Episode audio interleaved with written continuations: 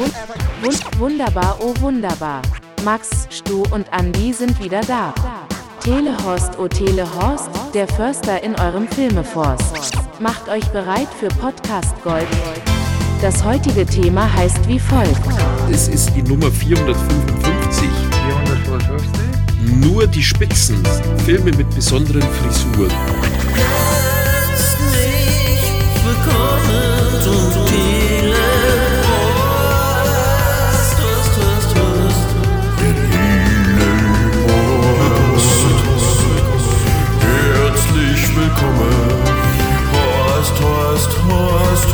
Mit so einem komischen skandinavischen durchgestrichenen O.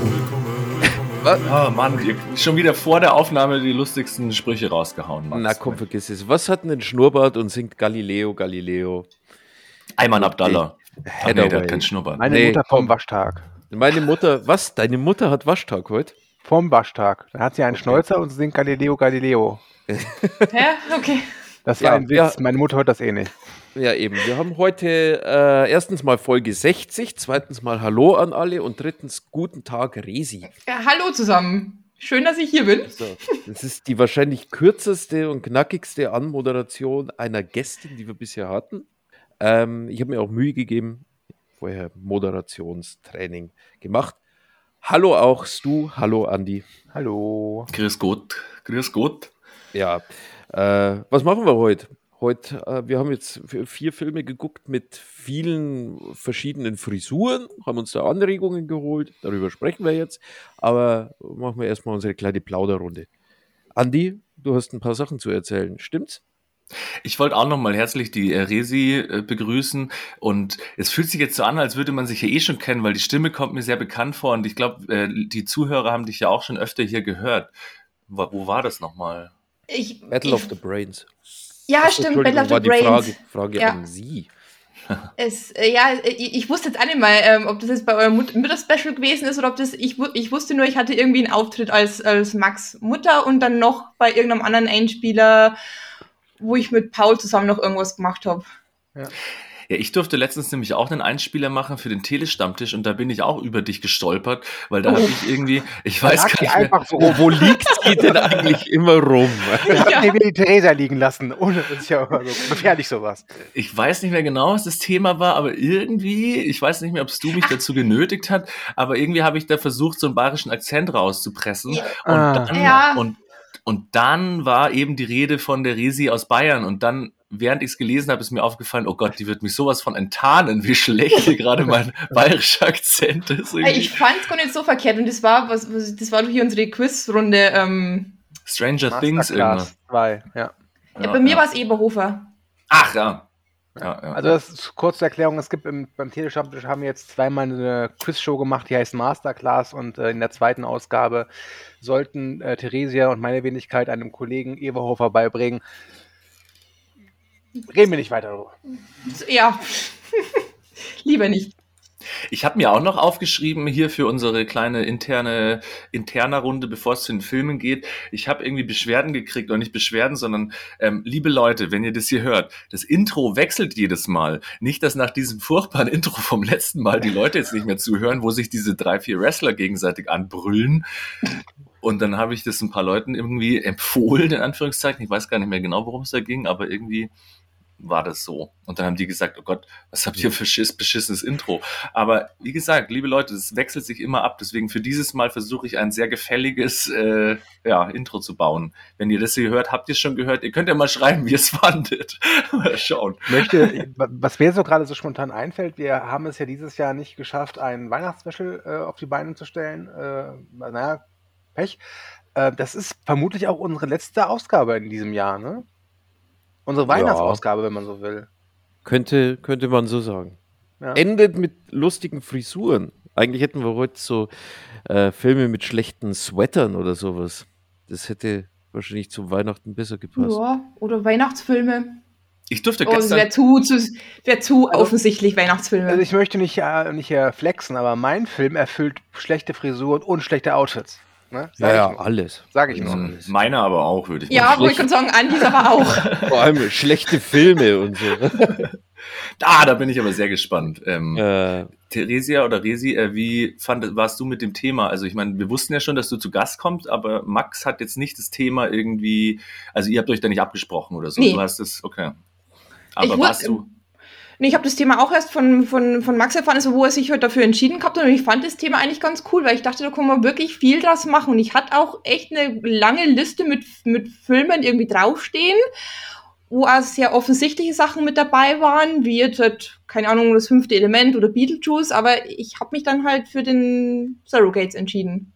sehr spannend auf jeden Fall. Ja, die Honorable Mentions, äh, wollen wir die kurz durchgehen, weil ich habe ja vorher noch so ein Social Media Bild oder gestern war es, glaube ich, gebastelt, wo ich dann auch noch ein paar zusammengeschnitten habe und da ist mir aufgefallen, das gibt's ja auch noch und das gibt's ja noch. Ich meine, vieles hatten wir schon, also zum Beispiel Battlefield ich Earth. bin übrigens sehr verärgert, ja, ich bin sehr verärgert über, über dass du Eraserheads noch, äh, Eraserhead noch gefunden Ja, da hast. gab's so ein paar. Weil die, das ist, das Mhm. ist eine gute Frisur. Das ist echt eine gute Frisur. Ja, und dann so ein paar. Beim Durchsuchen ist mir halt aufgefallen, ach ja, den hatten wir ja schon und so. Das wird langsam wirklich Also, schwierig. Man kann ungefähr die Hälfte aller modernen Nicolas Cage-Filme benutzen. ähm, Das stimmt, ja. Tim Burton ist ein guter Kandidat für Genau. solche Themen. Mhm. Äh, auch natürlich gern genommen Tom Hanks in diesen komischen Dan Brown-Verfilmungen. Hm. Ähm, ich muss aber sagen, ähm, ich finde unsere Filmauswahl heute schön. Die ist schön abwechslungsreich. Und es ist auch kein Film, so viel kann ich von meiner Seite aus sagen, dabei, wo ich jetzt die Nase rümpfe. Also ich habe die mir alle gerne teilweise nochmal angeguckt, Mhm. ähm, aber es war jetzt kein äh, Herr Kogen der Hammer dabei. Nee, Den hätte man auch nehmen können. Diese Stufe gehen wir nicht runter. Ja, ich hatte noch kurz, also ich war ja kurz davor, ich hatte diese zwei. Ich weiß überhaupt nicht mehr, wie ich auf Lost Boys gekommen bin. Aber ähm, der zweite, der ja fast hier reingeflattert wäre, wäre dieser New Kids Turbo gewesen oder Bin so. ich so dankbar, dass ich, Ich- den hier gucken muss. Ja, ich war auch so froh, dass du den nicht genommen hast, weil der stand, der stand nämlich auch auf meiner Liste. Und dann habe ich mal, glaube ich, so für drei Minuten den bei Netflix auch gehabt und dann wieder ausgemacht und mir gedacht, nein. Ich Nein. weiß auch nicht mehr, das hätte mich nämlich interessiert, wie schaubar das noch ist, weil es war, gab ja damals schon so einen Hype. Wann kam das raus? War das Anfang 2000 oder sowas? Ich glaube, vor zehn Jahren oder so war das. Ach so, spät Ja. erst, okay. Mhm. Ja, ich glaube, das war so zu dem Zeitpunkt, als äh, die Leute anfingen, wieder ironisch äh, Fokuhilas zu tragen. Hm, ja. Äh, optisch hätte es wunderbar hin, hinkaut, aber ich habe, wie gesagt, ich, ich habe die reden können und habe mir gedacht, nee, das ertrage ich nicht und auch keine 90 Minuten, wie lange dieser Film gedauert hätte. Und ich war dann echt Ja. ganz, froh, äh, ganz froh, dass ich dann The Lost Boys gucken durfte. ja, Dann lieber okay. noch mal irgendwie die Flodders, da kriegst du Ja. auch ein paar schöne Frisuren. Aber New Kids, da, also bin ich bei Theresia, wäre ich auch, glaube ich, komplett raus. Ich hätte ihn wahrscheinlich angemacht, laufen lassen und in der Zeit irgendwie in die Badewanne gegangen oder so. Ja, why not? Wisst ihr, wer auch eine komische Das habe ich bei hat? euren Achso, Filmen auch gemacht. Was? Entschuldigung. Ja, Max, Entschuldigung. aber das ist jetzt göttlich hier nicht hin. Was? Ich habe ne, ich hab eine komische Frisur? Nein, wir alle haben komische, Fri komische, Ich hab komische hier Frisuren haben wir keine alle. komische Frisur. Aber ich hätte, aber ich ich rede jetzt einfach hier weiter. So. Ja. Und mal schauen, ob du Also Stu das habe ich ja durchhältst. letztens, Stu habe ich ja letztens das erste Mal gesehen. Stimmt, wir haben jetzt seit- seit unserem Treffen gar keine Horst-Folge aufgenommen, oder? Nee, so viel ich weiß, nein. Doch. Verrückt. Oder? War Watch Doch. Party Destroyed war danach oder davor? 20. Nee, stimmt, am 12. hatten Nee. wir, 12.11. war unser Treffen, am 20.11. kam der raus. Okay, ja, sorry, dann ja. Ja, aber der kam dann erst raus. Wir haben ihn davor aufgenommen. Also wir hatten Nee. noch keine Folge, wo wir darüber gesprochen haben, dass wir uns getroffen Doch, haben. ihr habt euch, wir haben uns doch unter. Ach, doch, Zum wir Glück haben haben wir die Folge Theresia ja hier, die wir haben, alle Folgen gehört hat und jetzt wir haben bestimmt die- weiß, wir was wir in die- der letzten Ausgabe gemacht haben. Wir haben die Es, Dingsfolge. den muss ich jetzt leider enttäuschen. Die, die, die, äh, äh, die, die, die, die, die Weihnachtstür für, für die Spätzünder haben wir aufgenommen. Ah, Ich wusste, wir haben wo uns wir schon uns mal zehn Minuten über Sandwich-Toaster unterhalten haben. Ja, Sehr gut, okay. Stimmt. Übrigens, ja äh, Grüße an Bodo und Mike. Äh, Bodo war mit der Folge wohl im Gegensatz zu mir oder zu uns äh, sehr zufrieden. Ich bin mal gespannt, wann sie rauskommt. Aktueller Stand ist, wir nehmen das hier am 11.12. auf und bislang ist sie nicht raus. Ich hoffe ja wirklich, dass wir hinter 24 sind, also zwischen 24. Wir hätten es Ja, aber dann hört uns ja niemand an. Das tut sowieso niemand. Also von daher. Wenn sie alle sagen, ah, die ersten 23 Folgen waren so toll, schade, dass wir die 24 nicht hören konnten. Ja, wenn schon Ignoranz, dann mit einem goldenen Türchen drum. Ja. Weil das wäre doch das Perfekte am, Wei am Weihnachtsabend. Weißt du, wenn man dann so unterm Christbaum sitzt, das fehlt doch dann noch. Dann das 24. Türchen Mhm, und eure mhm. Stimmen schallen aus dem Lautsprecher. Ganz Wer will ehrlich- schon Weihnachtslieder hören? Ganz ehrlich, das ist super. Also ich glaube, das mache ich. Wenn ich an Weihnachten bei meiner Mutter bin, sage ich, Mutter, bevor Geschenke ist, jetzt hören wir uns erstmal eine halbe Stunde lang hier den Adventskalender vom, vom Bodo, vom äh, Spätsender-Podcast an.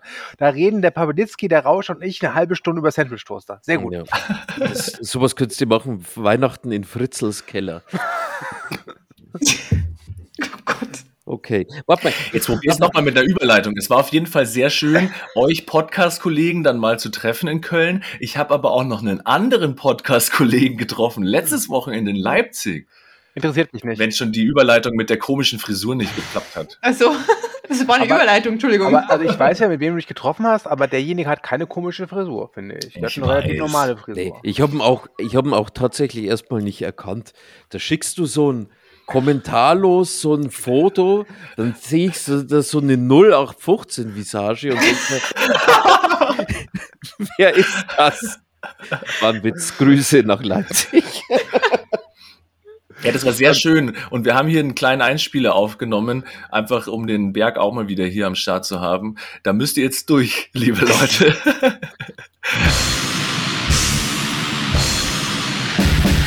Mettler Montag oder wann auch immer die Kacke hier rauskommt.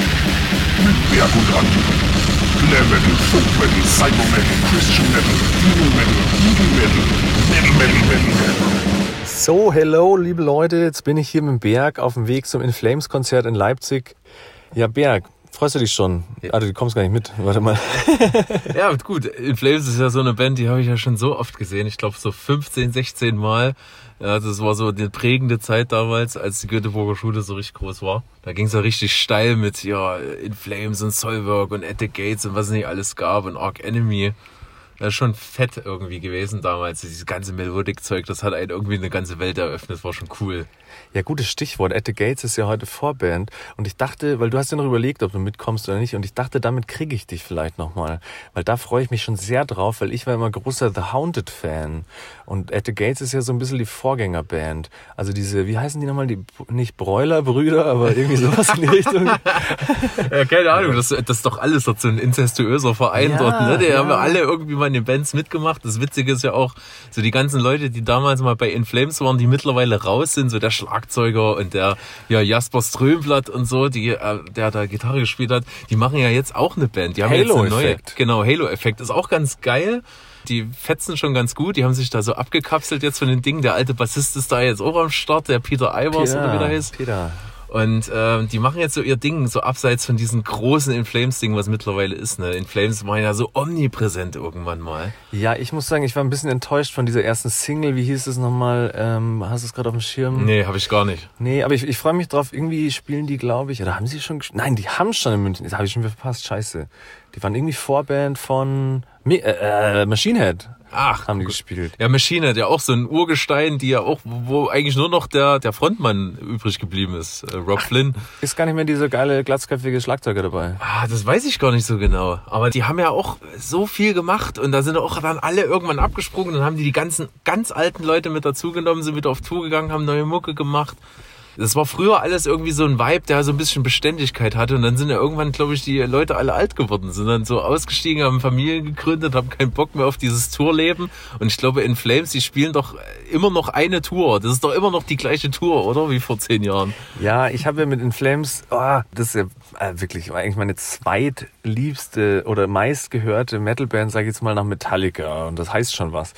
Und ich habe mit denen wirklich Metal kennengelernt, also diesen bisschen äh, rafferen Metal, sag ich mal, wo auch mal geschrien wird und so. Und wie du auch, schon bestimmt 15 Mal gesehen oder so. Und dann letztes Mal, wo ich dann den Gitarristen, den, wie ich vorher schon dir erzählt habe, irgendwie getroffen habe und dann auf dieses Konzert durfte sogar umsonst und so. Und dann war das wirklich das schlimmste Konzert, was ich je gesehen habe. Also dieses A Night Within Flames mit Akustik-Cover-Set und so, war ganz furchtbar. Also das wird heute wirklich so ein, ich glaube, das wird so eine Zerreißprobe. Also was, ja, mal gucken, wie es wird. Ne? Also ich weiß noch, ich habe mir in Flames auch in der gleichen Location, wo du jetzt hinfährst, auch schon mal reingezogen hier in Leipzig. Da fand ich es auch nur nicht mehr ganz so geil, aber das Ding war halt auch der Frontmann, der, der Anders Frieden.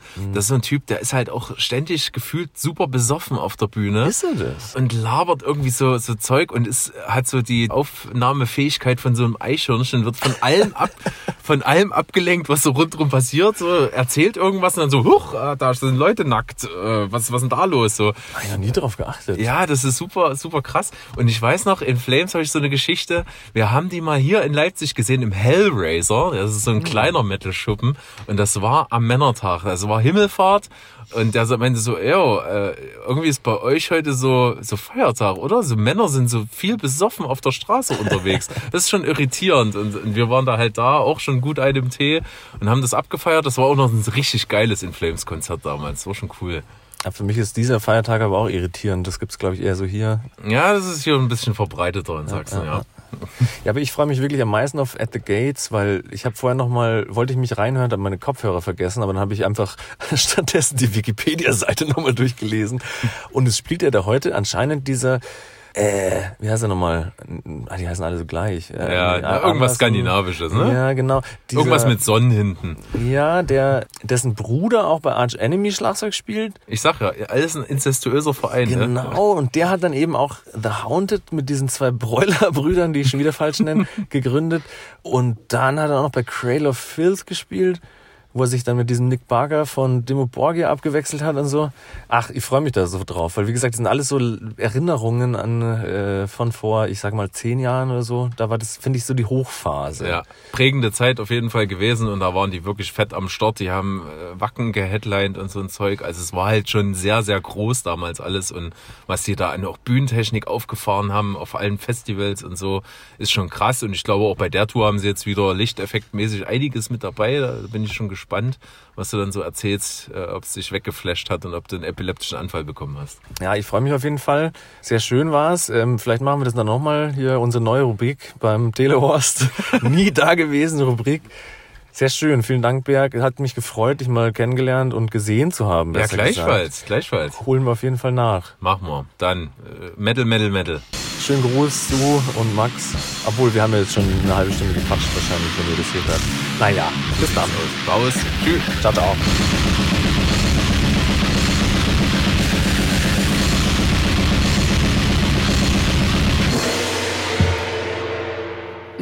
Also Andi, be Andi bezeichnet das also offiziell als Bildungsfernsehen. Nee, ich habe ich hab's einfach Jetzt muss ich es weggeschaut. ausmachen. Also wir haben jetzt wirklich alle Leute ver verloren. Ich weiß, wie man Leute wieder dazu bekommt, nämlich mit Harry Potter. Mr. und Mrs. An Dursley im Linguisterweg Nummer 4 waren stolz darauf, ganz und gar Andi, Andi, Gruß versuch hier gerade sehr Schadensbegrenzung schön machen. war's. Das tut mir leid, euch dreien. So, äh, aber äh, ähm, es war sehr schön und das mit dem, das holen wir nach. Äh, sollte jetzt keine Drohung an euch sein und so.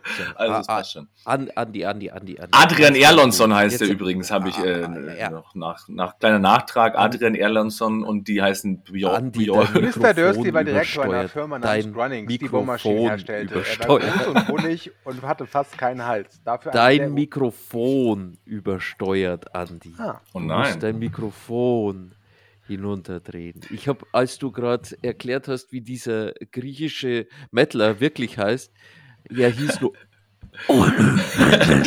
Ja, ja, das ist, ähm, das passt dazu. Warte mal, ich drehe mal diesen.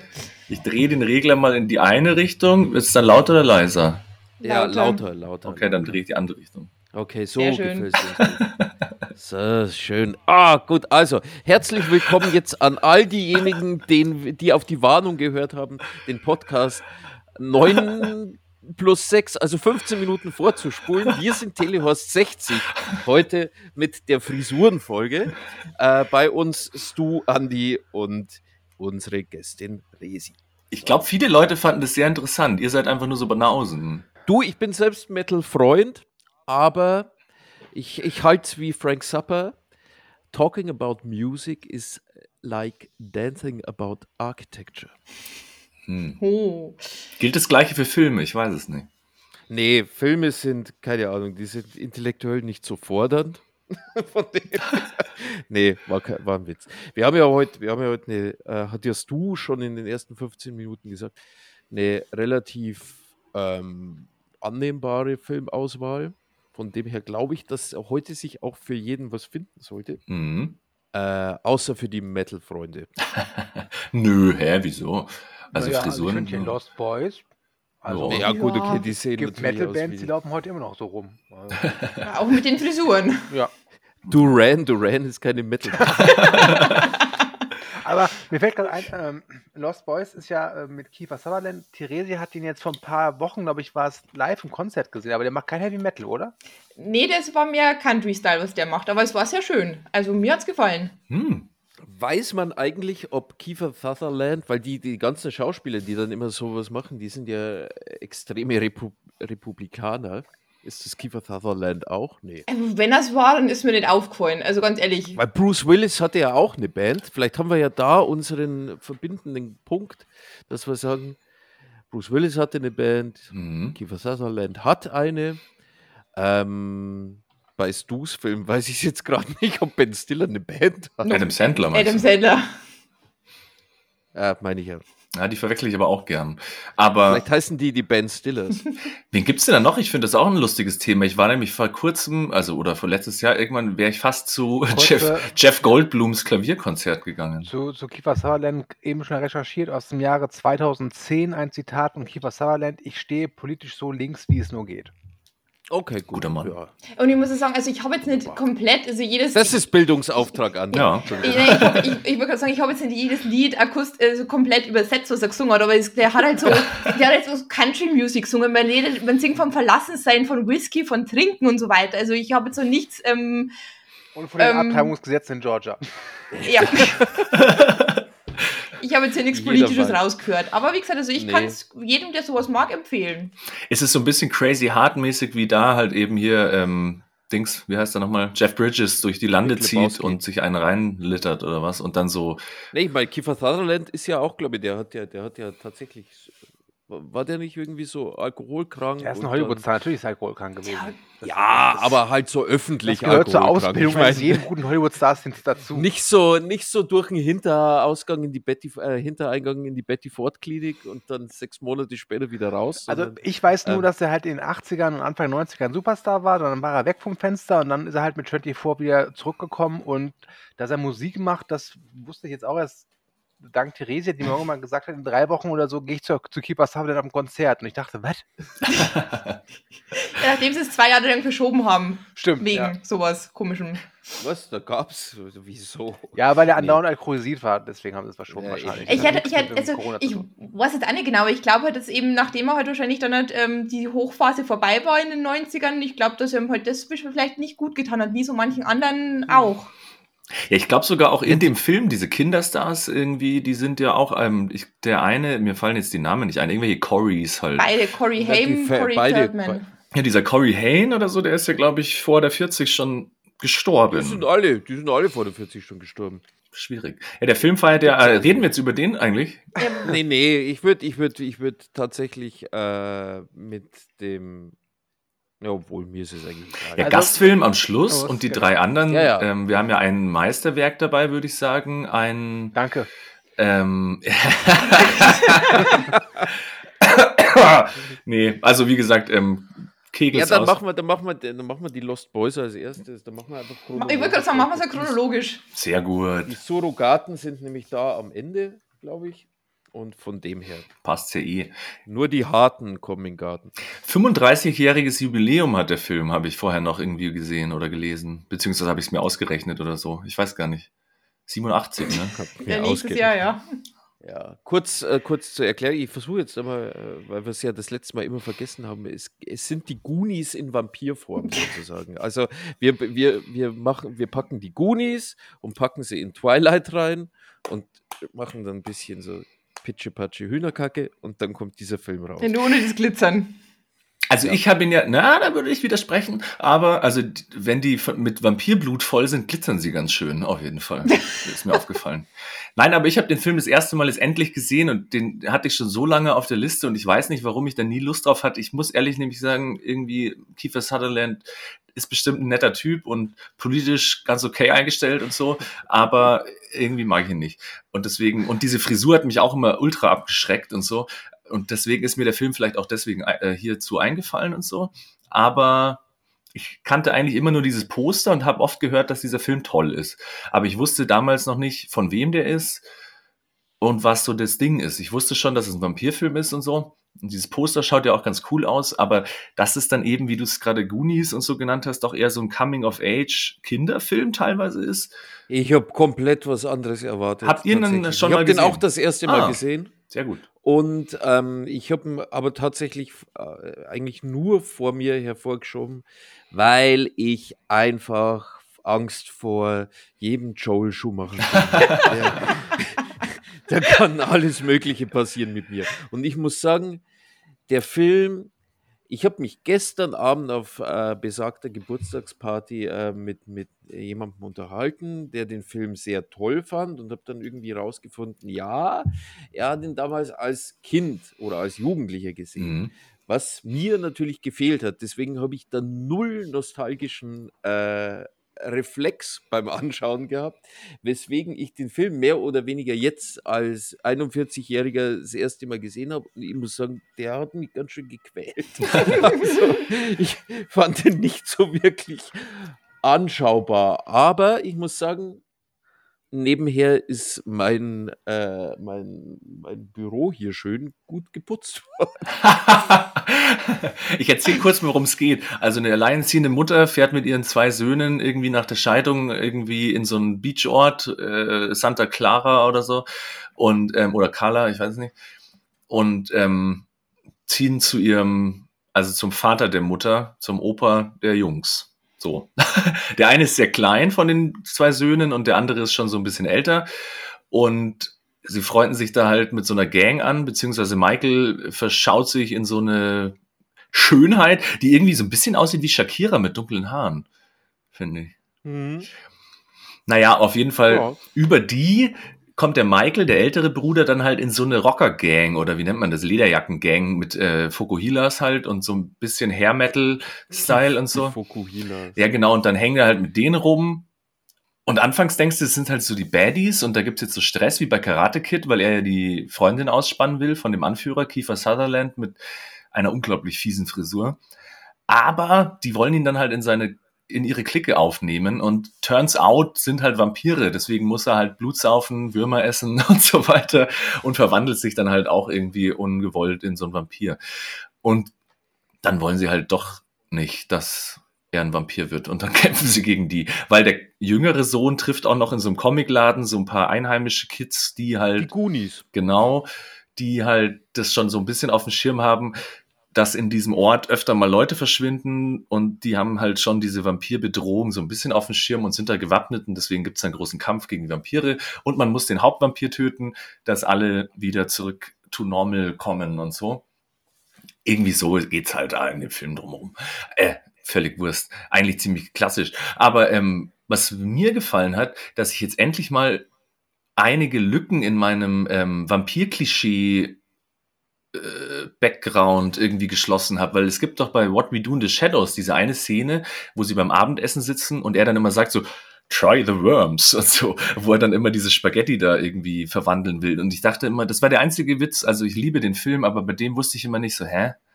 Ist das jetzt witzig? Ich verstehe es nicht. Und endlich verstehe ich's, wo das herkommt und so. Und auch das mit dem äh, ähm, Hauptvampir töten, dass alle, glaube ich, zurückkommen dann, also normale Menschen wieder werden, ist, glaube ich, auch in dem Film erfunden worden, sage ich jetzt mal, oder?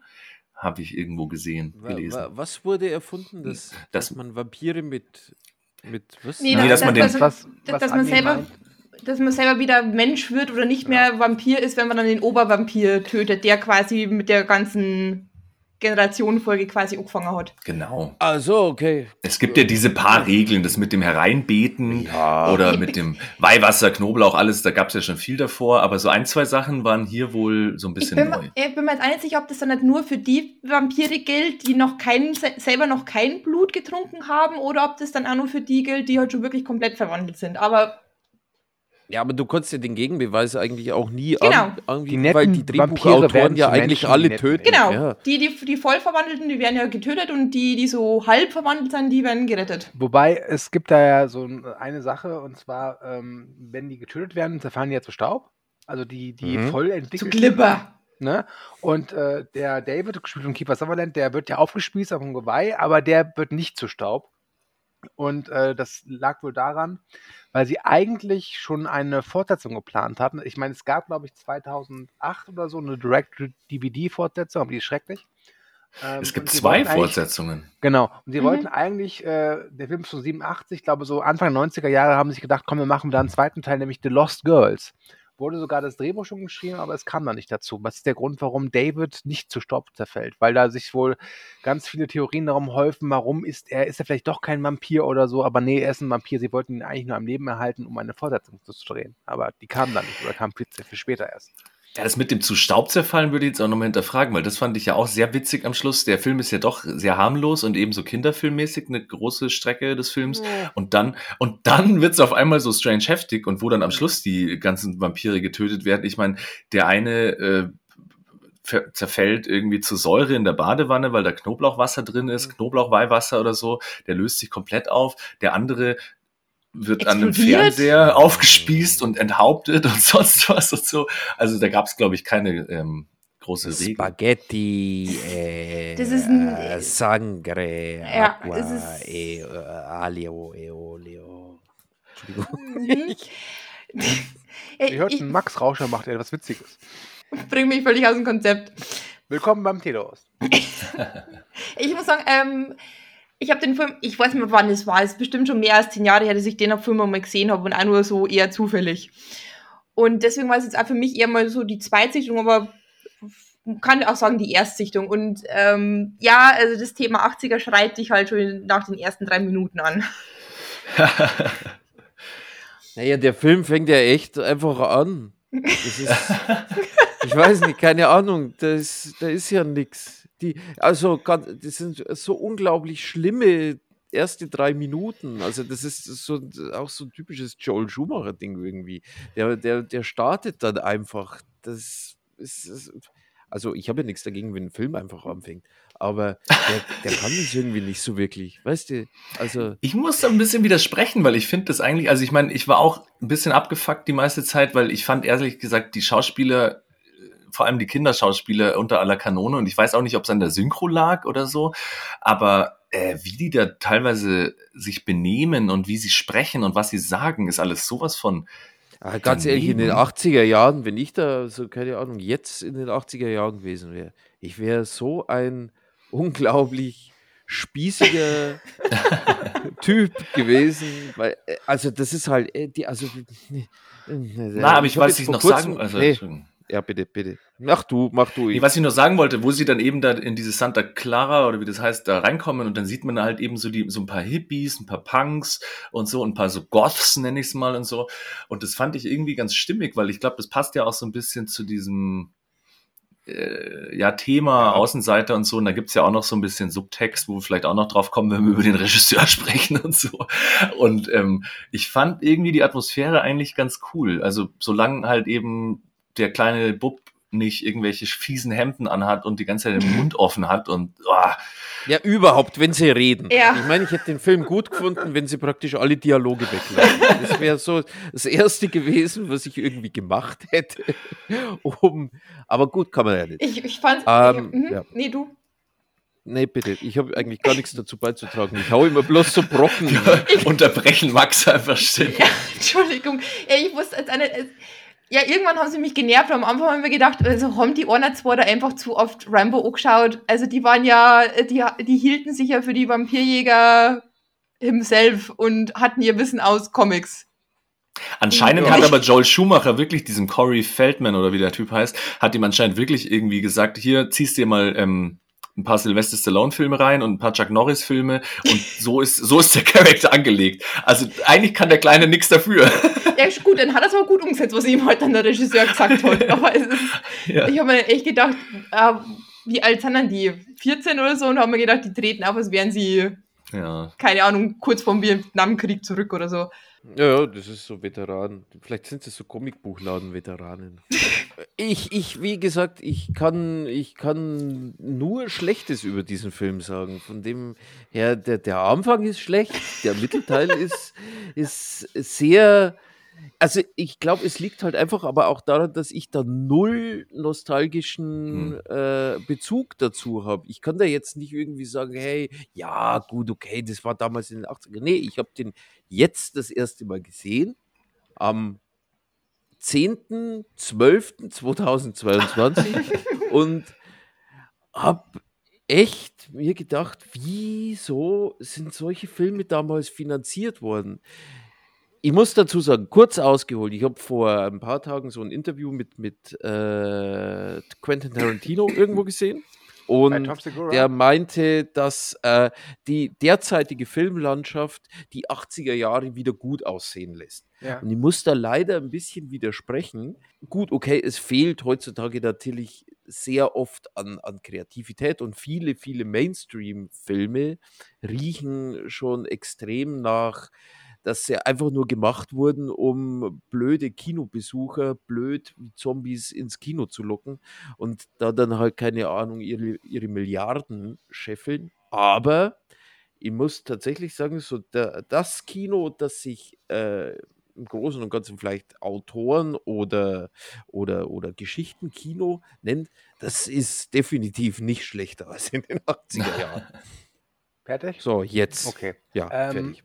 meine Erstsichtung war so mit Mitte 20. Also würde ich jetzt auch nicht sagen, dass ich den äh, zu einer adoleszenten Phase gesehen habe. War es auch nicht mehr Zielgruppe. Genau, und ich habe ihn jetzt äh, heute gesehen, ähm, heute Mittag. Ähm, und ich war doch ein wenig überrascht, wie gut er mir gefallen hat. Also ich mochte das alles. Ich fand das irgendwie sympathisch. Ich äh, Mhm. war überrascht teilweise, wie Andi schon sagte, wie, wie er anfängt und dann plötzlich, wie er, wie, er, wird, ja zum richtigen Schlachtfest teilweise. Also er hat den FSK 16 nicht, nicht umsonst. Aber ich glaube, wenn ich den damals mit 16 geguckt hätte, ich hätte ihn noch mehr abgefeiert. Ich hätte ihn geliebt, glaube ich. Ähm, Mhm. Das ist ja wirklich so eine, ja, Goonies mit Kunstblut. Und es gibt auch ein paar hübsche Einstellungen, wie ich finde. Ich mochte diese ganze Brückensequenz sehr. Dass sie da unglaublich fiese Frisuren haben, ist einfach dem Zeitgeist geschuldet. Das ist einfach ein Zeitgeistfilm. Das kann ich und will ich dem Film nicht vorwerfen. Ähm, der Subtext ist, ja, Joel Schumacher hat Regie geführt, das merkt man. Wo, wobei er ja auch nur eingesprungen ist, weil ursprünglich sollte Richard, Donner Richard Donner, ja, ja. Der hat es dann abgegeben an Mary Lambert. Die hatte aber dann wegen den allgemein bekannten kreativen Differenzen, hat dann die lieber der Friedhof der Kuscheltiere gedreht und dann kam halt eben Joel Schumacher. Ähm, und ich, es sind ein paar Sachen in dem Film, die finde ich wirklich schön. Also ich kann es nicht anders Mhm. ausdrücken, aber ich hatte wirklich eine gute Zeit mit dem. Ähm, und was ich, was Max ja gerade gesagt hat, die ersten drei Minuten, die fand ich zum Beispiel toll. Ich fand dieses einfach anfangen, fand ich super. Ähm, das ist mir wieder aufgefallen, weil ich dann vorgestern auch nochmal Therese, Theresias Film geguckt habe. Ähm, und was mir da aufgefallen ist, wie schön es doch ist, dass es noch Filme gibt oder gab, die es geschafft haben, eine Geschichte zwischen 90 und 100 Minuten zu pressen. Ja. Ja, das ist, das ist übrigens das, was ich a- eu, euren drei Filmen allen echt positiv anrechne. Das, ist, das ist ein guter 90-Minuten-Film. Da ist, äh, kommen wir ja dann spä spät noch dazu, dass äh, alle eine relativ stringente, äh, stringente Dreiakter sind, klassische Drehbücher. Ähm, aber ja, nichtsdestotrotz, ich weiß nicht, ihr, ihr müsst mir da jetzt ein bisschen helfen. Warum, warum, warum fand ich den jetzt so?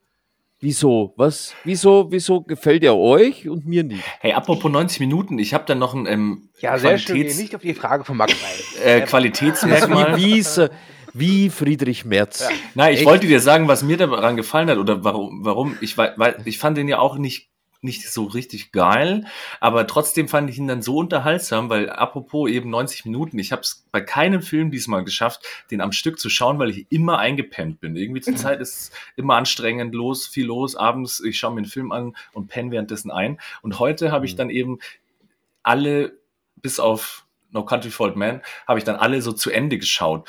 Und bei hier Lost Boys, den habe ich dann nochmal angefangen und wollte die Szene finden, wo ich eigentlich aufgehört habe, aber den habe ich mir dann komplett nochmal angeschaut, weil doch immer irgendwas passiert ist, wo ich dachte, ah, das ist witzig, das will ich nochmal sehen. Also dann äh, äh, kommt dieser Saxophonist, das ist ja eh meine Lieblingsszene, diese Party da am Strand oder was das ist. Das ist so. Ich genau sowas schreckt, schreckt mich halt dann komplett ab, wenn ich mir sowas anschaue. Dann denke ich mir, hat die Menschheit damals noch nicht kapiert, dass wir uns komplett auf dem falschen Weg befinden? Warum ist da keiner eingeschrieben? Oder, oder auch diese Szene, da, ich musste da immer so lachen, wo sie dann einziehen. Und ich meine, das, das Natürlichste der Welt ist natürlich, wenn du dann dein neues Heim beziehst und äh, Richard Patrick oder wie der Typ heißt, äh, geht Jason. Jason Patrick geht in sein, in, in sein Zimmer rein und ungefähr zehn Sekunden nachdem er da reingelaufen ist, siehst du ihn erstmal mit so einer fetten Hantel irgendwie so, keine Ahnung, trainieren und so. Und das ist alles so prall. Und auch wie die sich die ganze Zeit ähm, hier die zwei Brüder, das habe ich ja vorher noch mal reingeschickt, wie die, wie die Mhm. sich zusammen verhalten. Das ist so komisch die ganze Zeit. Ja, die betatschen sich. Weil, was ich halt sehr komisch finde, das ist, dass diese, die, die, die Kids, die zwei Brüder, also ich würde sagen, die werden dargestellt, als wären sie 10 und 13, aber sind halt, keine Ahnung, wahrscheinlich zu dem Zeitpunkt 17 und 14. äh, 14, 24 ja. oder sowas, ja. Also, was ich halt wirklich schön finde an diesem Film, oder eher gesagt nicht schön, aber sympathisch, charmant, ist einfach diese Tatsache, äh, dass er gar nicht erst versucht, eine Authentizität zu generieren. Mhm. Der macht halt sein Ding. Und ich kann das komplett nachvollziehen, wenn man sagt, man kann damit nichts anfangen. Aber ich gucke mir dann lieber wirklich sowas an, als so einen Film zu, zu mir anzugucken, der so versucht, auch krampfhaft so eine Authentizität zu erschaffen, wo er dran scheitert. Mhm. Dann Ja, gucke ich mir gut, lieber das, an, da- wie da- da zwei, da ich dir zwei komische Brüder da irgendwie aus Comics lesen, wie sie Vampire umbringen und das dann auch relativ erfolgreich machen.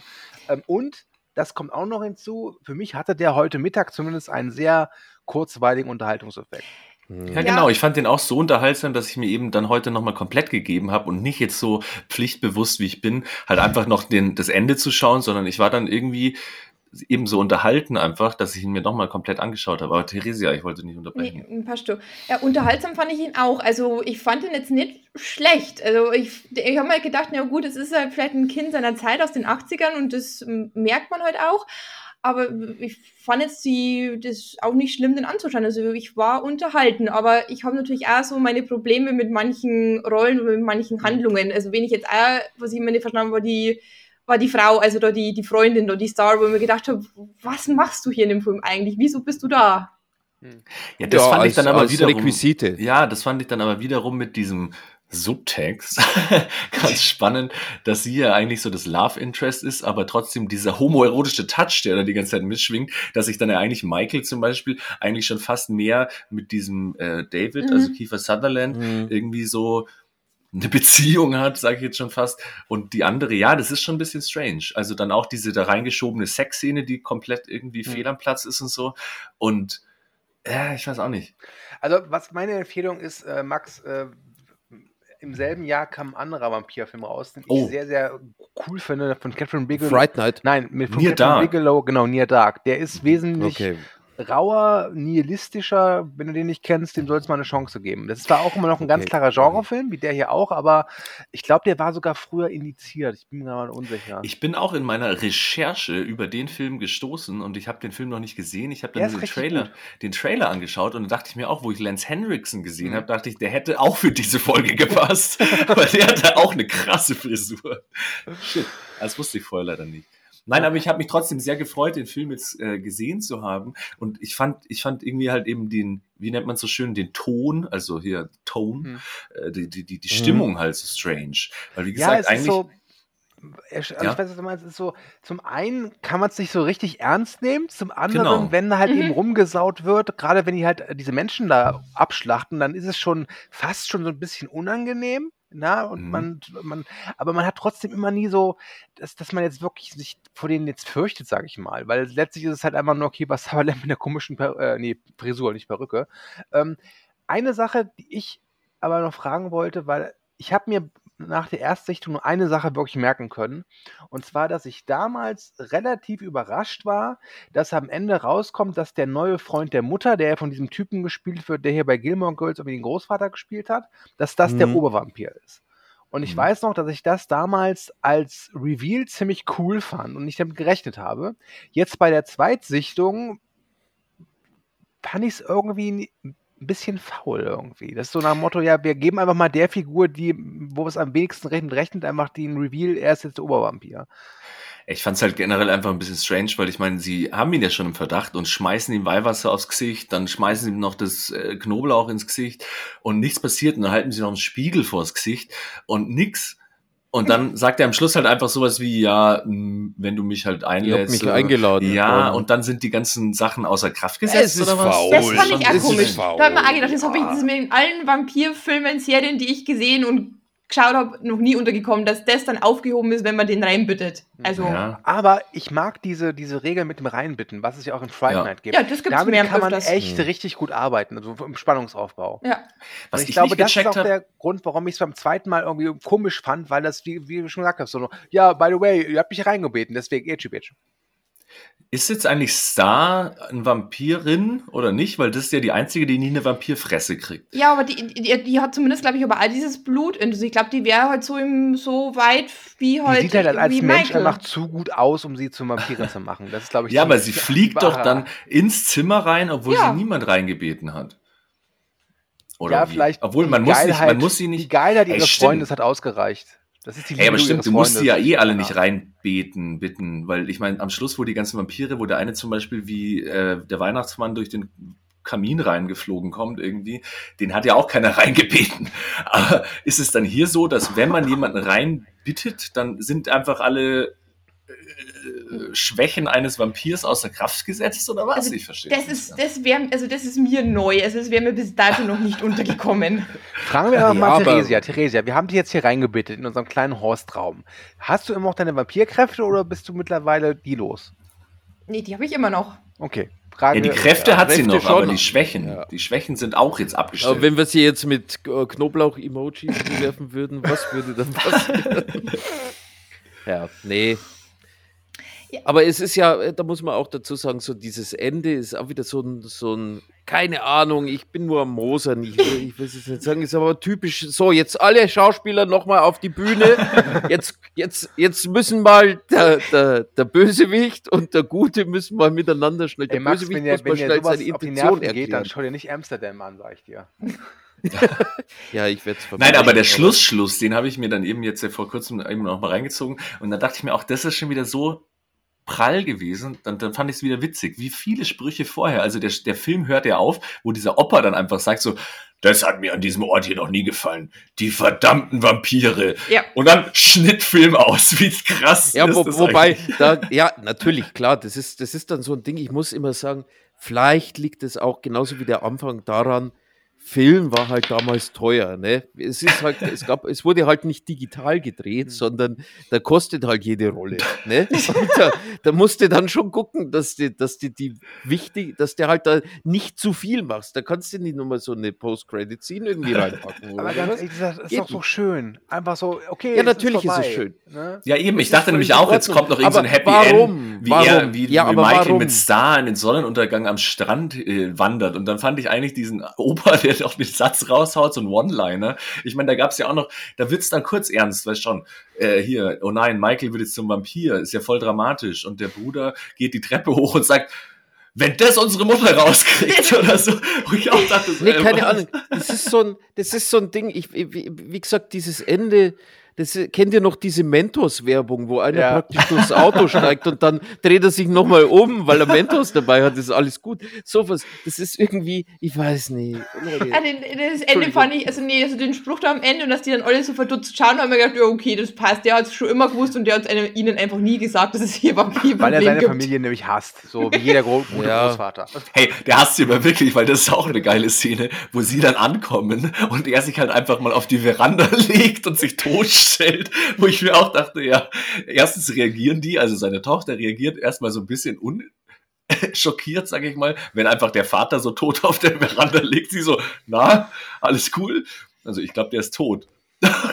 also alle, alles strange. Und diese ganzen Sprüche, wie gesagt, das mit dem Ton, was ich vorher angesprochen habe, war halt echt so hin und her zwischen äh, teilweise ist es ja Slapstick-Komödie schon fast, aber dann ist er auch wiederum zu ernst. Also ja, es war durcheinander, aber ich fand es irgendwie lustig. Es war lustig. Also was, was mir auch gefallen hat, war, wo die dann mit dem Auto von, vom Opa losgefahren sind, um, um in dieser Vampirhöhle dann den ersten Vampir da zu töten, wo ich mir gedacht habe, ihr habt offensichtlich ein Cabrio, das man verschließen kann. Und ihr habt jetzt hier lauter so Halbvampire drinnen, die Probleme mit Sonnenlicht haben. Warum macht ihr dann das verdammte Verdeck nicht zu? Tja, Ja, ja, ja. tja. Ich, wie gesagt, ich, ich habe meine ganzen, meine ganzen Einwürfe zum Drehbuch habe ich schon reingeworfen. Wenn dann Ja, aber so trotzdem auch wie Michael, wie Michael dann immer nach Hause kommt und dann irgendwie wie verkatert da so rumliegt und dann halt irgendwie babysitten muss und so und dann halt auch immer spät nachts nach Hause kommt und so. Und ich fand, auch wenn ich den Film jetzt für mich nicht abschließend analysiert habe auf seine, wie gesagt, entweder homoerotischen, irgendwie war ja auch AIDS da so ein Thema und so und da gibt's ja ganz viele Analysen, die ganz schlau sind, aber ich habe den Film jetzt einfach nur geschaut, hat aber trotzdem immer so diesen Unterton, diesen allegorischen irgendwie, dass man in eine neue Stadt kommt, sich mit den falschen Leuten dann anfreundet und der Sohn äh, entfremdet sich dann von seiner Familie. Das ist immer schon so ein bisschen mitgeschwungen und fand es dann trotzdem spannend, obwohl der Film mich teilweise eben so abgefuckt hat, weil er so albern war. Aber dieses, ja, wie nennt man es? Coming of Age, Fa Mhm. Familiendrama, Dings und so, dass das ganze Vampir-Ding halt einfach nur so eine Metapher ist für alles und so, ist schon mitgeschwungen. Das fand ich gar nicht so schlecht. Ja, gut. Ja, da ihr, wie gesagt, ich, ich, ich, ich bin ja da eher in der Minderheit. Von dem her. Ich glaube, da steckte halt nichts dahinter. Punkt. Die brauchten halt in 1987 einen Jugendfilm. Ich weiß nicht, kam der, wa- was war im Jahr davor der Sommerjugend-Blockbuster? Bram Stokers Dracula. Ja, Gremlins. irgendwie so. Ja, vielleicht, Nee, vielleicht, der- vielleicht der- war das also ein bisschen. Der ist ja. schon im Fahrwasser von, von diesen ganzen äh, fa- fantastischen Genrefilmen und Goonies auch schon entstanden. Das ist schon klar. Und ich, ich nehme es ihm nicht übel. Und wie gesagt, der Film kann ja nichts dafür, dass er, dass er damals entstanden ist und ich ihn erst jetzt sehe. Also von dem ja, Telehaus bildet, auch die Macher. Ja, Ja. wie gesagt, ich fand's jetzt, ich fand den nicht cool. Ich hab, fand den teilweise super albern, aber ich fand's eben schön, äh, ihn gesehen zu haben endlich mal. Und ich dachte mir während dem Schauen halt schon auch, das wird bestimmt lustig drüber zu sprechen, weil ich konnte es mir schon vorstellen, dass der, sagen wir mal, ein bisschen spaltet. Spalter. Ja. Ich, ich bin nur so auf Annis Seite. Also ich habe jetzt auch meinen Spaß mit dem Film gehabt. Ich habe auch, ähm, wie gesagt, ich, ich sehe die Schwächen oder Fehler von dem Film, aber es waren nur 90 Minuten. Ja, und äh, um, um, um Max ein bisschen zu beschwichtigen, äh, um ihn vielleicht doch ein kleines, ja, okay, so schlecht ist er doch nicht äh, herauszupressen, sage ich nur so viel. Ich gucke mir lieber nochmal Lost Boys an, als die Christian Bale Natalie Portmans Schuhe lutscht. Also, Da, da hast du komplett recht. Und äh, ich würde sagen, ähm, wollen wir mal ein, zwei Bundesstaaten weiter in den Osten? Und sieben Jahre in die Vergangenheit, weil der Film spielt 1980. Uh, Mhm. Ja, wir wollten chronologisch Was- vorgehen.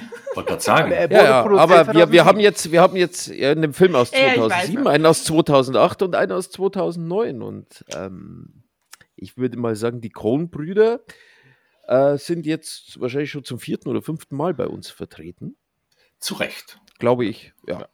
Ähm, ich finde es ein bisschen komisch, dass der Film tatsächlich jetzt zu diesem Thema irgendwie reingeworfen wurde, Aber- aber er passt halt. Ja, Du hast ihn ganz ausgesucht. Du hast dann auch irgendwie ja, gemacht. Ich weiß, Also, ich weiß. das ist von allen Filmen die unkreativste Wahl. Das muss man mal ganz klar sagen. Aber es ist halt auch, und das sei schon gleich, gleich meine Meinung zum Film, es ist auch ein Meisterwerk. Ja. Und ein Meisterwerk, das bei mir tatsächlich erst beim zweiten Mal gezündet hat, muss ich sagen. Ich, Mhm. Bei mir schon direkt beim ersten Mal. Ich, und ich, es war ein ganz hervorragender Kinotag, das weiß ich noch. Ich habe den nämlich am Deutschlandstart geguckt und ich habe an dem gleichen Tag im Kino Michael Clayton gesehen. Das war ein ganz toller Kinotag. Mhm. Mhm. Da ist gut, zwei 10 von 10er, Mhm.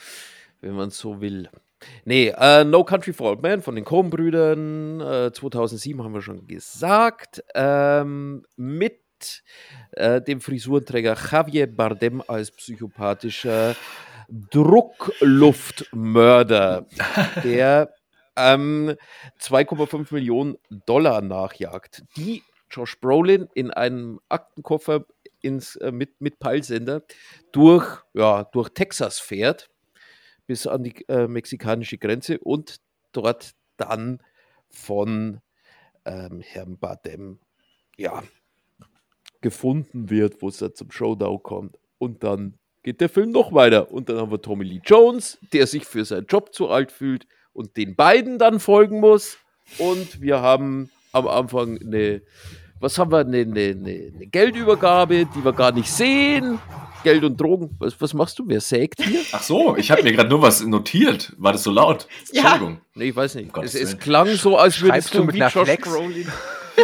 Ich habe mir hier gerade was in den Ähm, Tisch geflext, dass ich es nicht Du vergesse. sollst ein Blatt Papier nehmen, nicht auf den Tisch schreiben. Ach so, okay. Nee, am Anfang die gescheiterte Drogen über äh, Drogen, wie sagt man, Drogen- und Geldübergabe in der Wüste und ja, da macht Josh Brolin zu einem reichen Mann und er muss jetzt mit dem Geld fliehen, weil die Leute, denen das Geld gehört, die wollen das zurückhaben. So. Und jetzt stellen wir uns mal vor, das hätte Joel Schumacher. Unpassende Umschreibung. Ja, keine Ahnung, wie das ausgesehen hätte. Das hätte gleich mal angefangen, glaube ich, erstmal mit der. Das ist ja das Schöne. Was mir an dem Film gut gefällt, ist, die, da liegen einfach, er jagt ein paar Antilopen und dann geht er weiter und dann sieht er da ein paar Trucks stehen, geht hin und dann liegen da ein paar Leichen. In jedem anderen Film. Es ist interessant, was Max sagen- wirklich macht. ja. Ich würde fast sagen, viele FilmemacherInnen würden wahrscheinlich irgendwo in diesem Film nochmal reinpacken, wie diese Geldübergabe aussah, was da genau schiefgegangen ist, wieso da keiner überlebt hat und so weiter und so fort. Nee, wir sind in einem Film der Coens, da werden manche Sachen einfach vorausgesetzt. Und das ist halt, die können das gut machen. Ja, der Film ist ja wirklich das Paradebeispiel für, ähm, wie sagt man, Expectations supporten oder so. Also, dass halt eben was passiert, was man eben gerade nicht erwartet und somit Kon Konventionen bricht. Der Held stirbt einfach so nebenbei, keine Ahnung, kriegt man nicht mit. Am Schluss hört der Film einfach irgendwie so auf und so. Und also, also da passieren halt Sachen, aber eben, wie du es vorher schon gesagt hast, beim zweiten Mal, bei mir war es genauso. Das ist aber bei den meisten Cohen-Filmen eh so. Die brauchen bei mir immer ein bisschen, aber das ist wie mit einem guten Metal-Album. Entschuldigung, habe ich mit Berg auch drüber gequatscht. Disillusion, gutes Beispiel. Das sind Bands oder äh, äh, Filme, die, ähm, die wachsen halt und werden dann aber umso besser. Und die, die meisten CDs, die du beim ersten Mal hören, gleich geil findest, werden dann aber auch nicht besser. Und die sind dann gut, das passt schon. Aber die, in die du dich so ein bisschen reinfinden musst, die du immer mehr gut findest, sind halt nachhaltig dann auch besser. Und das ist eigentlich, hier Hail Caesar hatten wir zum Beispiel schon. Den fand ich im Kino echt ein bisschen lame. Und wo wir ihn jetzt wieder geschaut haben, habe ich ihn super gefeiert. Und bei diesem Mhm. Film halt genau das Gleiche. Ich hatte halt so, den habe ich glaube ich nicht mal im Kino gesehen, habe aber halt nur gehört, hier Oscar, Meisterwerk, ba ba ba ba ba. Und dann habe ich ihn gesehen und dachte eben so, was zur Hölle? und dann eben beim zweiten, dritten Mal achtest du auf andere Sachen und so und dann wird's einfach immer schöner. Ja, geht, ging mir, also geht mir ähnlich oder geht mir genauso, weil ich habe den Film auch nicht im Kino gesehen, ich habe den vor ein paar Jahren gesehen, eben auch so, war Meisterwerk, hat viele Oscars gekriegt, werden sich ja wohl nicht so viele Leute geirrt haben.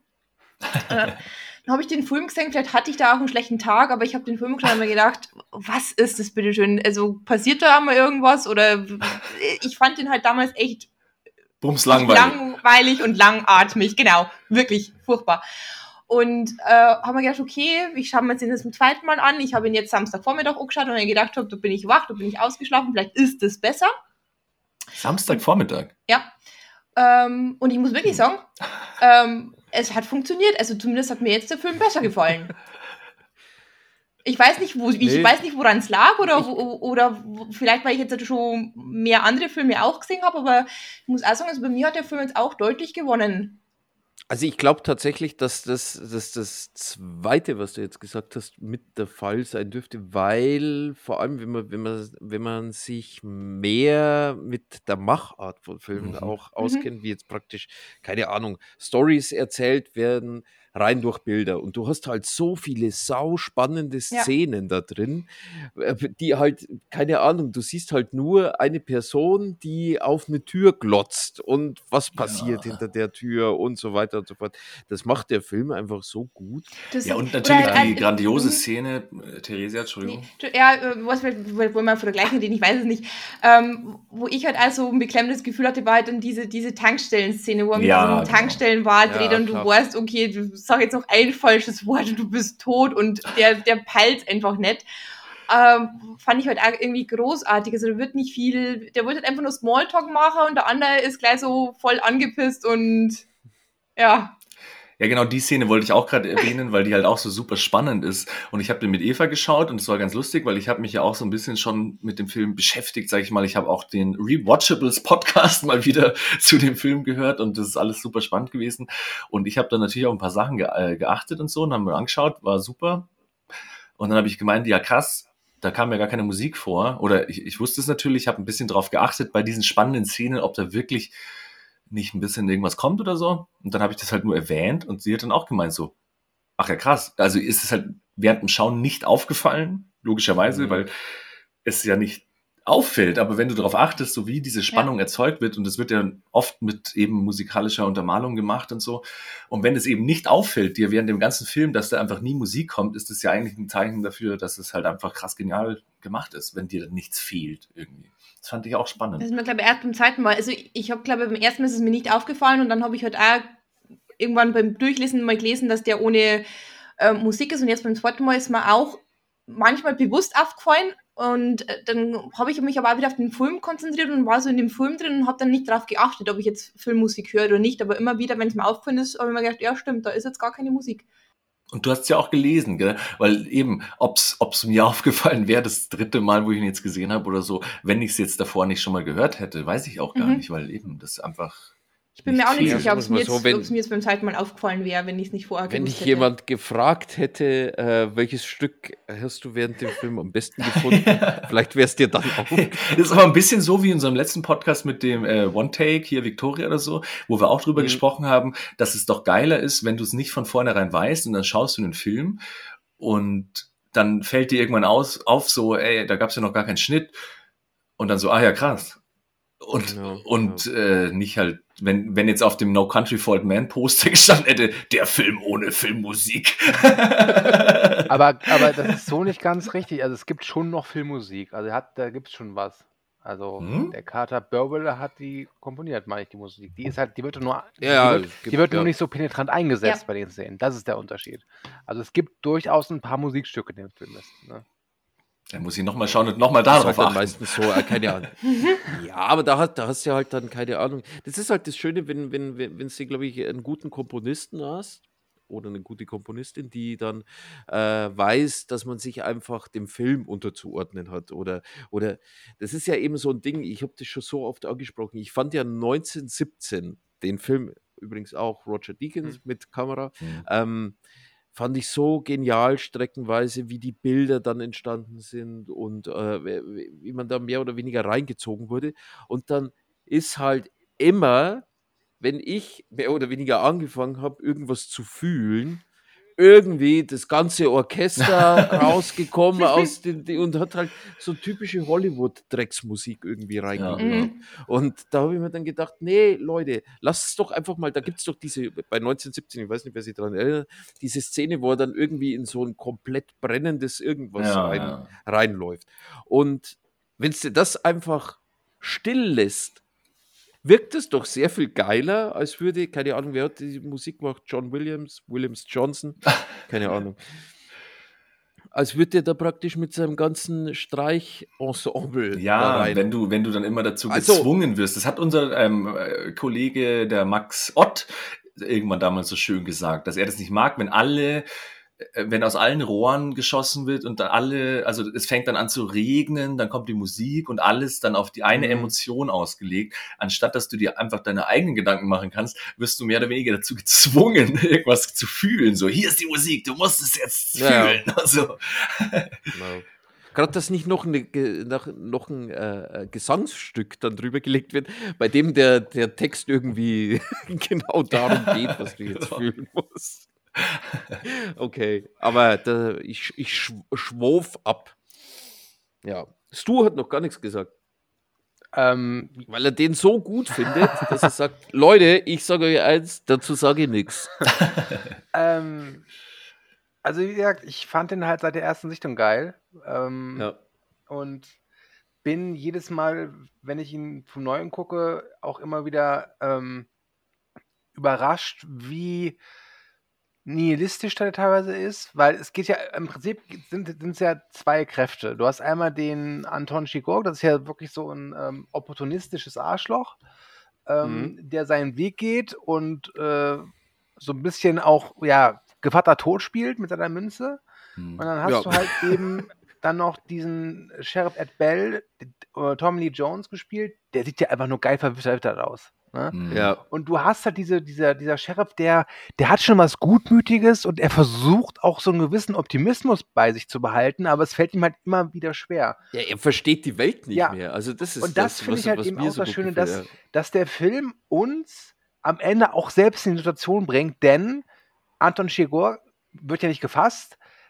Er, er, entkommt ja, weil ihm Leute helfen, weil da ja wieder so das Gute im Menschen Mhm. gezeigt wird, aber das Gute im Menschen hilft halt dem Bösen. Und das ist ähm. Mhm. etwas, was ich sehr clever finde, weil Ja. äh, man kann da also wirklich viel und lange und herzhaft drüber nachdenken, wenn man das will. Ähm, ich kann verstehen, das ist kein Anführungszeichen einfacher Film, das ist kein Film, der jetzt, sag ich mal, Spaß macht. Das hat, der hat jetzt nicht den Unterhaltungswert der anderen Filme, die wir heute hier noch besprechen. Ähm, Mhm. Aber neben seiner technischen Brillanz und seiner erzählerischen Brillanz steckt da halt eben auch ein, ein großer Mehrwert drin. Mhm. Und Ja, ich hab man mich auch halt mit sagen- Entschuldigung. Entschuldigung. Ja, aber, aber wir entschuldigen uns Nee. heute viel zu oft. Wir, ähm, äh, ich, ich wünsche mir, dass wir uns einfach jetzt gegenseitig immer ins Wort fallen und uns nicht dafür entschuldigen. Max, bitte. Äh, ja, gut. Finde ich spannend an. Ähm, ist, ist, ja, ist ja auch ähm, Literaturverfilmung, muss man dann auch mit dazu sagen. Also da gehört ja nicht nur den Coens ein Mhm. großer Anteil daran, dass das so wurde, sondern äh, ist ja auch von Cormac McCarthy, McCarthy, und der, das ist halt auch ein guter, äh, guter Schriftsteller, wenn es dich in genau so ein Gefühl irgendwie Ey, ich habe von ihm die Straße gelesen. Ja, ja. Und ähm, also ich, ich mochte den Film, aber der hat mich nie so bekommen, wie ich erhofft hatte. Und dann habe ich das Buch halt gelesen und ich habe es zu Ende gelesen, da, da, da saß ich im Bus und dann war war ich am Ende mit dem Buch, ich hab, musste weinen. Es war sehr peinlich. Ja, das ist, nee, das ist aber, ich habe So, ein, Männer ein, dürfen ein auch etwas weinen. unbekannteres Buch von ihm äh, gelesen, auch das hieß irgendwie ein Kind Gottes Mhm. oder sowas. Das ist so, so halb, glaube ich, auf einer wahren Begebenheit basierend von einem Menschen, der, der sich mehr oder weniger ins Hinterland zurückgezogen hat und bloß noch mehr oder weniger komplett autark mit sich und der Natur lebt und ab und an mal jemanden umbringt zu keine Ahnung, für irgendwelche Zwecke. Und ich glaube, der ist dann auch ein bisschen nekrophil. Also so ein richtiges Spaßbuch. und, nee, ähm, und das sind so Bücher, der ist gar nicht so dick. Ich glaube, so 150, 200 Seiten maximal. Ich glaube, The Road ist auch nicht so lang, Nee. oder? Und ähm, der schafft es halt dann immer. Ich, ich, ich habe das Buch relativ schnell durchgelesen. Ich muss sagen, ich habe während dem Lesen vielleicht so von dem Geschriebenen auch nur so zu 50 Prozent wirklich folgen können, aber zu 100 Prozent diese Stimmung transportiert. Und das Mhm. musst du halt dann erstmal schaffen. Aber er ne? schreibt ja auch außergewöhnlich, weil er benutzt ja, glaube ich, keine Kommatas, ne? der benutzt irgendwie, der benutzt auch immer ganz viel verschiedene, äh, wie sagt man so, so Schreibweisen. Der, ich glaube, er wechselt auch immer zwischen dritter Person, erster Person. Du weißt eigentlich nie so wirklich zu Beginn eines Kapitels, wer erzählt dir da gerade was und wo befinden wir uns. Der springt dann auch immer streckenweise rum, zumindest in den Büchern, die ich von ihm gelesen habe. Jetzt witzig, zwei Punkte wollte ich noch sagen und die habt ihr jetzt eigentlich schon mehr oder weniger mit beantwortet, weil ihr so schlau seid. Schon. Aber das mit dem Gefühlsding, eben dieser Film, ich habe dieses Mal versucht, ein bisschen mehr darauf zu achten, was genau eigentlich wer, wessen Aufgabe ist und ob es irgendwie mal erklärt wird, wer dieser äh, Javier Bardem-Typ ist, ob es da irgendwie einen Auftraggeber gibt und wie die Connection ist mit den Leuten von dieser Geldübergabe, wer ihn da eventuell beauftragt hat und so. Aber so richtig viel kommt da nicht raus und vielleicht achte ich dann auch gar nicht mehr drauf, weil es mich dann doch nicht so interessiert, weil ich irgendwie von der Stimmung so ein bisschen äh, gefangen bin. Aber Also was glaube genau der. musst- du- du das, kannst was froh die, sein- Was die. Coens erzählen wollen, ist, glaube ich, auch total unerheblich. Ob das jetzt die Genau. amerikanische Mafia, die italienische Mafia oder Ja. Tante Gertrude aus äh, Oldenburg ist. Ja, ja, genau. Also dieser Hintergrund, wer er ist, für wen er arbeitet, ob er, ob er sein eigener Chef ist, ob er selbstständig ist oder angestellt, interessiert eigentlich nicht. Also du kannst, du könntest dir sicher sein, wenn die Rechte zu dem Film bei Disney liegen würden, dann würde es eine Origin Story zu dem geben. Ja, genau. Nee, aber das, was ich noch sagen wollte, ähm, was ich jetzt hoffentlich nicht vergessen habe, aber Theresia, sag noch mal kurz, was du sagen wolltest. Ich wollte Nee. dich nicht unterbrechen. Alles gut, äh, doch wolltest du. Ähm, Da kennt jemand den Titel aus.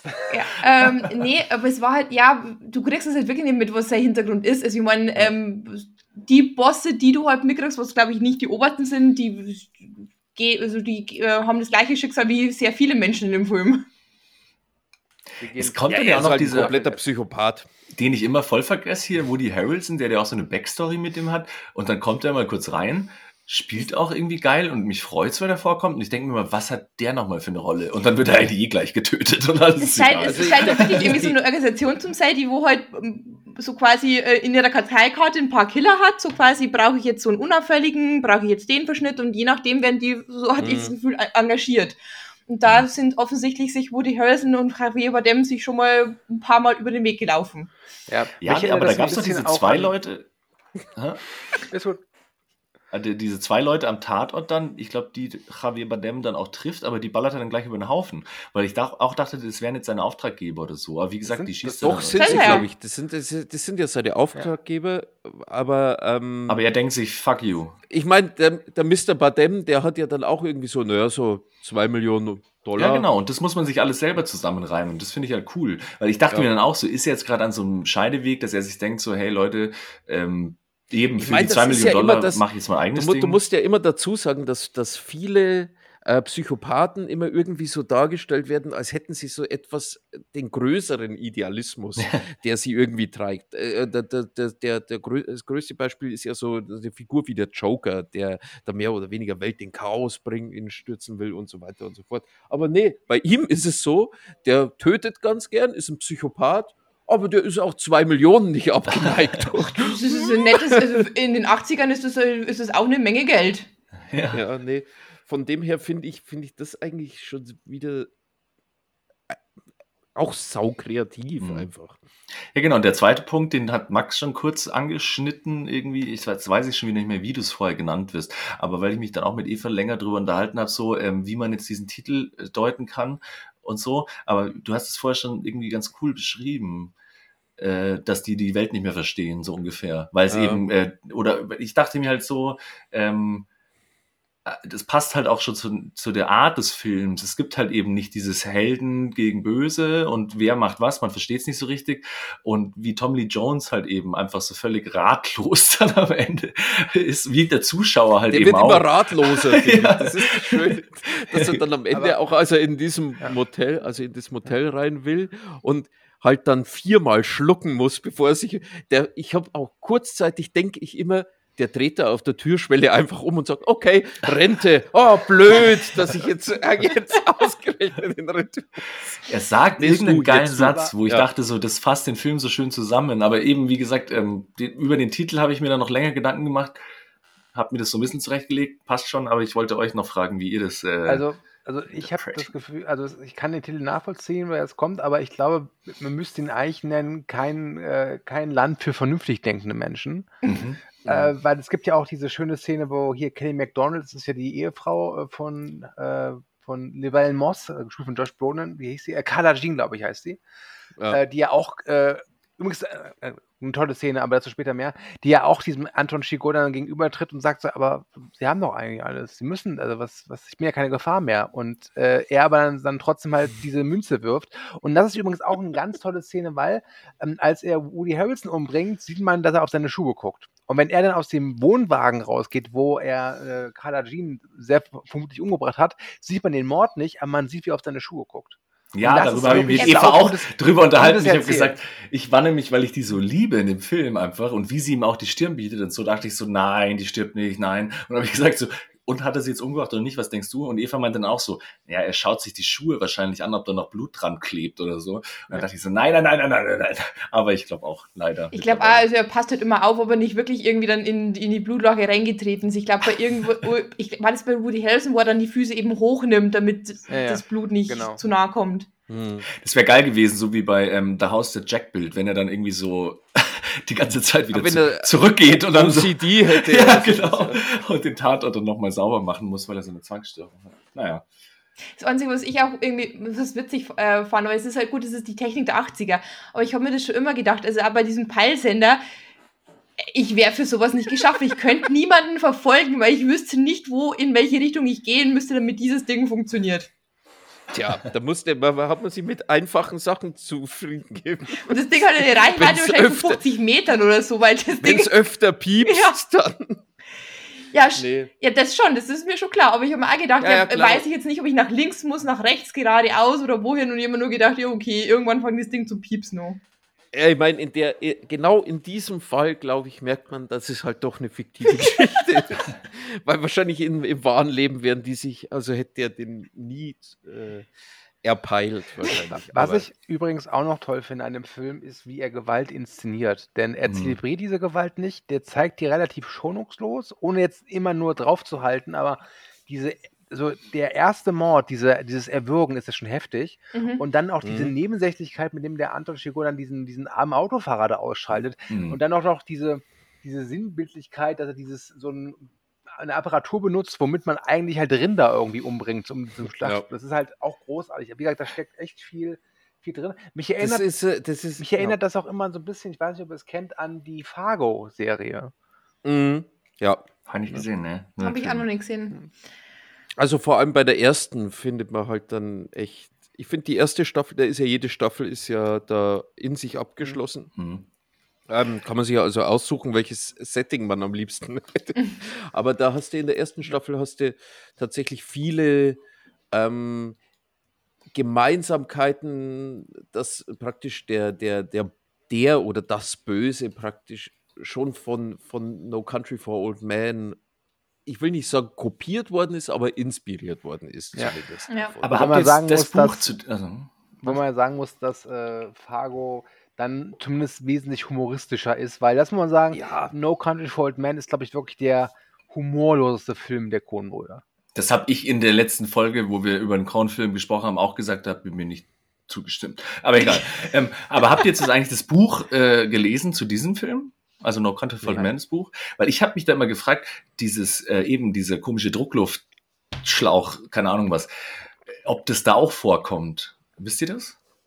Ich, ich halte dieses Bolzenschussgerät für so groß und wichtig, dass ich mir nicht vorstellen kann, dass es im Buch nicht vorkommt. Okay. Nee, weil ich finde es eben auch so, so ikonisch, also generell dieser ähm, Bösewicht, weil der Film ist so untypisch und so ausgefallen und so, aber trotzdem wurde ja der Typ dann irgendwie so als einer der ikonischsten Bösewichte dann auch immer gelistet mit irgendwas und so. Und eben seine Waffe und sein Äußeres und seine ganze Erscheinung und so ist halt so ikonisch und untypisch und so, wo ich dann dachte, eben, Also das, das ist tatsächlich das, von dem ich nicht so wirklich weiß, ähm, ob, ob praktisch sein Erscheinungsbild auch im Buch so da ist. Weil ich finde, was, was zum Beispiel die Coens unglaublich toll gemacht haben, ist, du hast ja dieses, es ist Mexiko gegen, du hast ja auch über diesen Mexiko gegen Amerika, diese, dieser Drogenkrieg, Mhm. der da so im Hintergrund immer mitschwelt. Und man weiß ja nicht, ist, äh, der- ist Javier Bardem ist ja Mexikaner und, oder Spanier, aber auf jeden Fall äh, könnte man ihm praktisch ein mexikanisches Erscheinungsbild zuleiten. Aber er ist ja eigentlich, glaube ich, ein Ami. Äh, kurz, Wie ist denn kurz- dieser Name Kurz, ein, kurz eingeschoben, einzuordnen? äh, äh, laut Wikipedia äh, hat er das Bolzenschussgerät auch im Buch.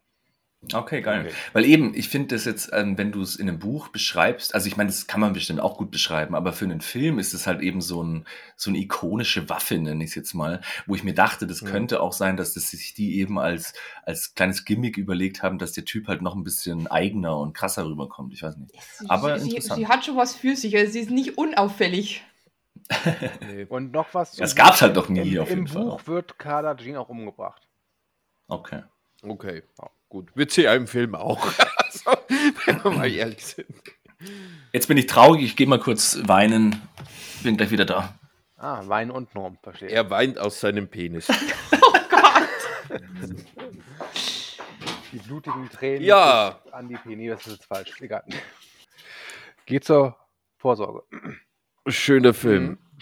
Ja, äh, wieder ein großer Film weniger, die, um den wir uns kümmern können, müssen. Sehr schön. Ähm, Was ich ein bisschen schade finde.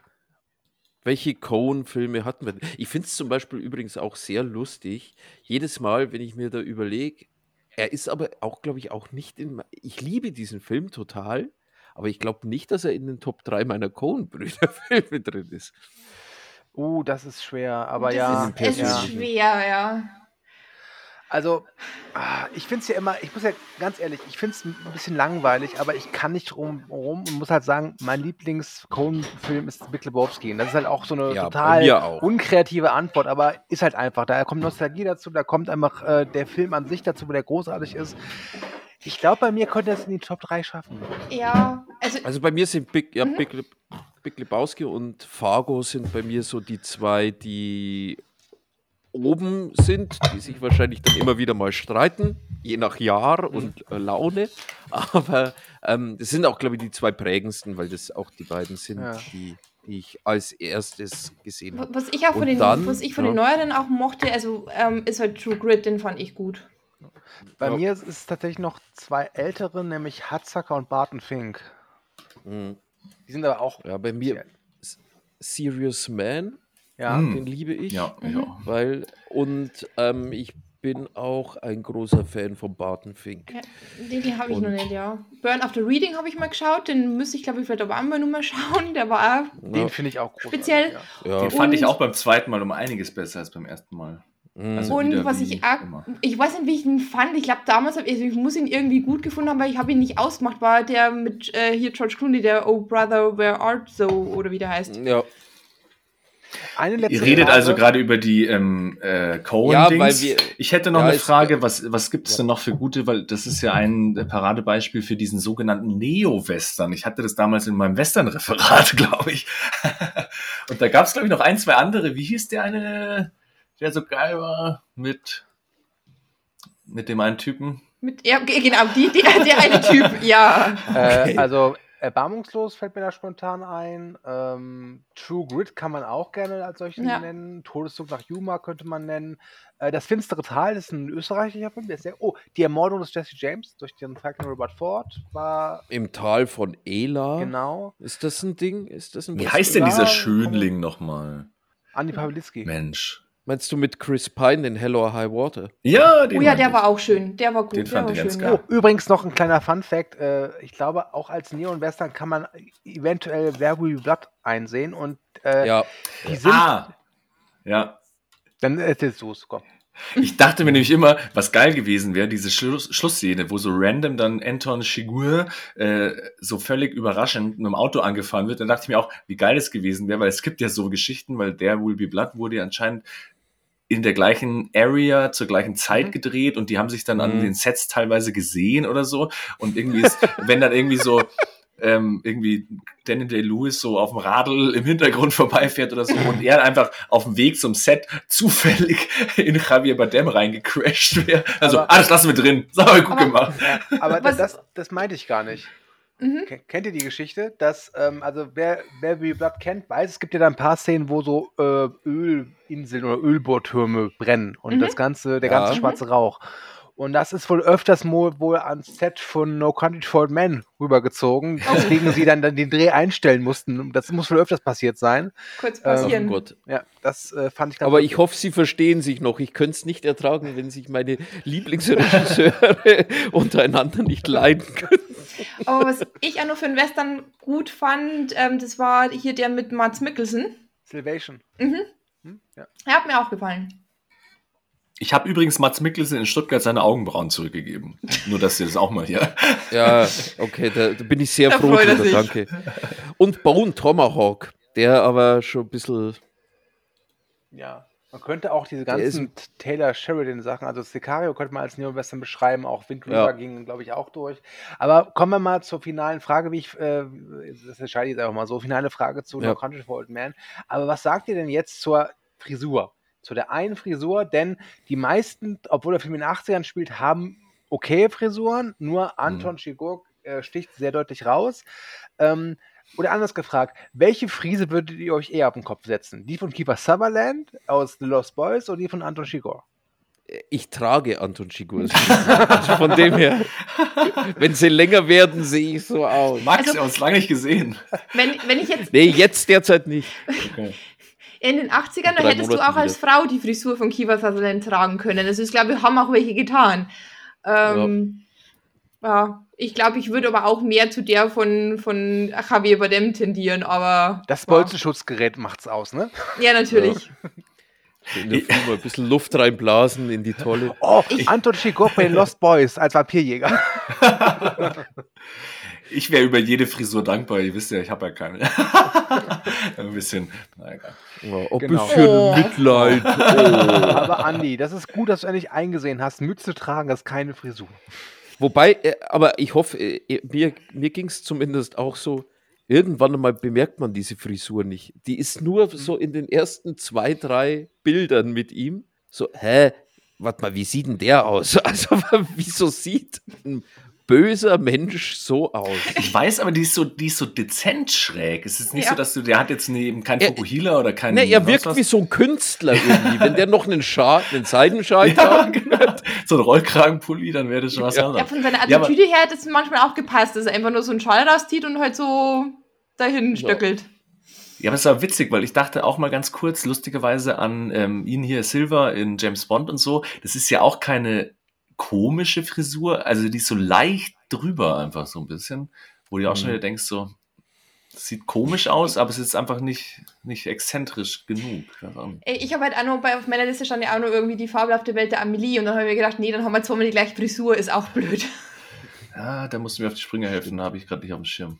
Ich weiß nur, dass es ein französischer Film ist mit Audrey, Aud- Audrey Tautou und die hat halt auch so, so auch einen zusammen. Kurzhaarschnitt, irgendwie so ein, so ein also, diesen Bob, ja, dieser typische Amelie-Bob. ja. Ach so, weil ich dachte jetzt, Amelie hat ja keinen Ja. blonden Fukuhila oder so. Nee, nee, das nicht. Sollte sie aber. Ich würde sagen, aber eher, dass, dass, dass Amelie vielleicht auch die eine der tausend Frisuren, die in Sohan vorkommen, an, äh, sich auf den Kopf nageln könnte. Oder denkst du das nicht auch du? Ich, Ähm, durchaus, Max. ähm, ja, wir besprechen jetzt über mein, mein Film ist es ja nicht. Ich habe ihn ja nicht gedreht, aber ich habe ihn Doch, du hast die gedreht, gibst zu. ähm, wir reden über Leg dich nicht mit Sohan an oder, oder im Original You Don't Mess with the Sohan äh, mit Adam Sandler, einem Schauspieler, Schrägstrich Komiker, der äh, von vielen Seiten geliebt, von vielen Seiten verachtet wird. Bei mir ist es, ich mag ihn, nicht alles. Also es gibt viele Filme, die finde ich echt nicht lustig. Ähm, aber Sohan ist, glaube ich, wirklich mein komödiantischer Favorit von ihm. Es geht um den, ja, um den Sohan. Das ist ein Antiterrorspezialist der israelischen Armee, der halt eben im Nahen Osten so vor sich hin lebt und äh, eine Vorliebe für Fisibubele und Humus hat, wie anscheinend jeder Israeli in diesem Film. Ja, wird auch gar nicht Klischee. Nö. Er ist auch gut im Hacky-Sack. So. Und ähm, er kann Also- alles gut. Ja, genau. Also, ähm, wenn ich jetzt sage, er ist ein Anti-Terror-Experte, klingt das so nach Actionfilm. Und ja, da ist so Action drin, aber es ist halt alles so überhöht und so. Es ist halt wirklich, und ich meine das im Positiven, es ist Schwachsinn eigentlich. Es ist richtiger Humbug, es ist richtig schöne, wie ich finde, Comedy, ähm, die durchaus auch eine nette Botschaft hat. Es geht da um, um Frieden, ähm, aber. ja. Ich glaube, ich werde diesen Monolog jetzt noch mal fünf Minuten weiterführen, um einfach nur Metal am Mittwoch zu überragen. Nein, und. Mettler äh, Montag. ja, und Sohan hat, hat keine Lust mehr auf Antiterror, auf Gewalt und hat einen heimlichen Traum. Er möchte nämlich Haare frisieren und äh, flüchtet inkognito nach New York und unter dem Künstlernamen Scrappy Coco äh, fängt er dann irgendwann bei einer Palästina, palästinensischen Friseurin an, halt zu arbeiten. Ähm, und er hat gewisse Fähigkeiten, die dazu führen, dass er sehr schnell sehr erfolgreich wird, vor allem bei Damen älteren Alters, sage ich mal. Mhm. Ähm, aber natürlich wird er irgendwann enttarnt. Da kommt ein, sein alter Erzfeind, das Phantom, der eigentlich auch eine Imbisskette hat namens Phantom Muchenkluchen. Von Barton Fink. Genau, von gespielt. Dr. Toro gespielt. Und ach, es ist, ähm, wie gesagt, es ist ganz, ganz großer Humbug, es ist ganz, ganz großer Schwachsinn. Äh, aber Schwachsinn, wie ich finde, mit Herz. Und ich habe ihn jetzt zum, ich glaube, achten Mal geguckt und ich habe nicht mehr so viel gelacht wie früher, aber ich finde ihn immer noch sehr, sehr komisch. Punkt. Puh, du bist echt hart im Nehmen, muss ich sagen. Ja, ich muss, also ich, ich glaube, ja, ich habe das letzte Mal schon gesagt, dass, also bevor ich den jetzt hier nochmal sah, dass ich eigentlich auch gute Erinnerungen an ihn habe. Jetzt, glaube ich, so acht oder neun Jahre später mal wieder gesehen. Es ist schon ein bisschen mehr Pimmel-Muschi-Humor, als ich mir vorgestellt habe.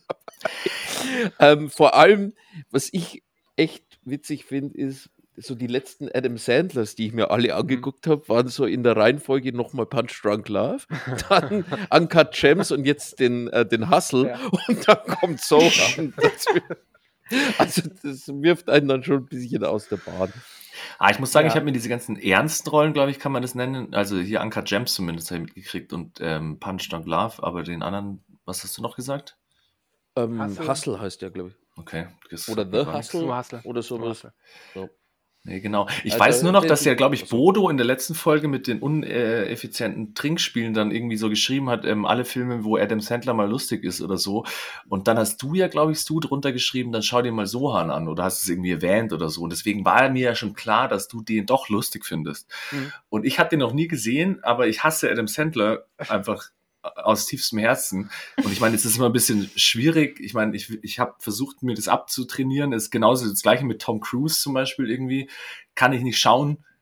Irgendwie so ein inneres, weiß ich nicht. Irgendwas Mhm. sträubt sich da bei mir. Und dann dachte ich, okay, vielleicht liegt es auch an der Synchronstimme, ich weiß es nicht. Dann habe ich mir hier Sohan auf Englisch angeschaut. Ich glaube, ich habe einmal während dem ganzen Film gelacht, wo der Typ am Anfang den seinen Kollegen in diesen Schreibtisch reinkickt und der dann so explodiert. Das fand ich ein bisschen witzig. Aber sonst, hey, alter Schwede. Also, ich mache jetzt wieder die Spaßbremse wie damals bei diesem Ben Stiller-Film. Furchtbar. Also wirklich. Du hast es ja schon gesagt. Also, der ganze Humor besteht darin, dass sie alle einen Ständer in ihrer Jogginghose haben die ganze Zeit und die ganze Zeit nur vögeln wollen. Und, äh, also wirklich furchtbar. Also ja, der, der, der Maßstab, der moderne Maßstab, deswegen würde ich auch sagen, Stand jetzt finde ich den Film eigentlich nicht mehr witzig, aber äh, das Problem ist einfach, er hat trotzdem ein paar so, ich weiß nicht, man, man merkt halt trotzdem, dass er auf dieser komplett überzogenen Welle reitet und es eigentlich nicht böse meint. Er macht sehr viele Scheißwitze, sehr, sehr viele. Und es ist auch immer, wa- wa- was mich heutzutage echt immer nervt, das ist so dieses, dass du halt immer in diese Homo-Ecke mit reingehst mit deinen Witzen. Ähm, aber Dann doch lieber ein Joel Schumacher-Film, hey. Also, was ich halt aber wirklich Ja. schön finde, sind so Witze, die würdest du heute, glaube ich, gar nicht mehr machen. Und äh, das muss nicht jedem gefallen. Aber so Witze, wo jedem klar ist, das ist so überzogen, das kann man nicht ernst nehmen. Und denkt mir, ja, es ist ja eine Komödie, es, ja- soll es ja sein. Zum Beispiel, wenn er mit dieser ähm, Daria oder Dalia, seiner Chefin, da äh, Picknick macht und sie gibt ihm diese Flasche Fisi Bubele und er kennt, ne, kenne ich nicht, und zieht das so wirklich in einem, in einer Millisekunde weg. Das ist natürlich komplett übertrieben und, und, und überzeichnet, aber das finde ich das Schöne daran. Einfach dieses so, wir machen das jetzt einfach. Muss nicht jedem gefallen. Ich habe auch das Gefühl, dass das auch ein Film ist, den haben so Ben, äh, nee, bin ich Ben Stiller, äh, Adam Sandler und seine Buddies halt wie so oft äh, für sich gemacht.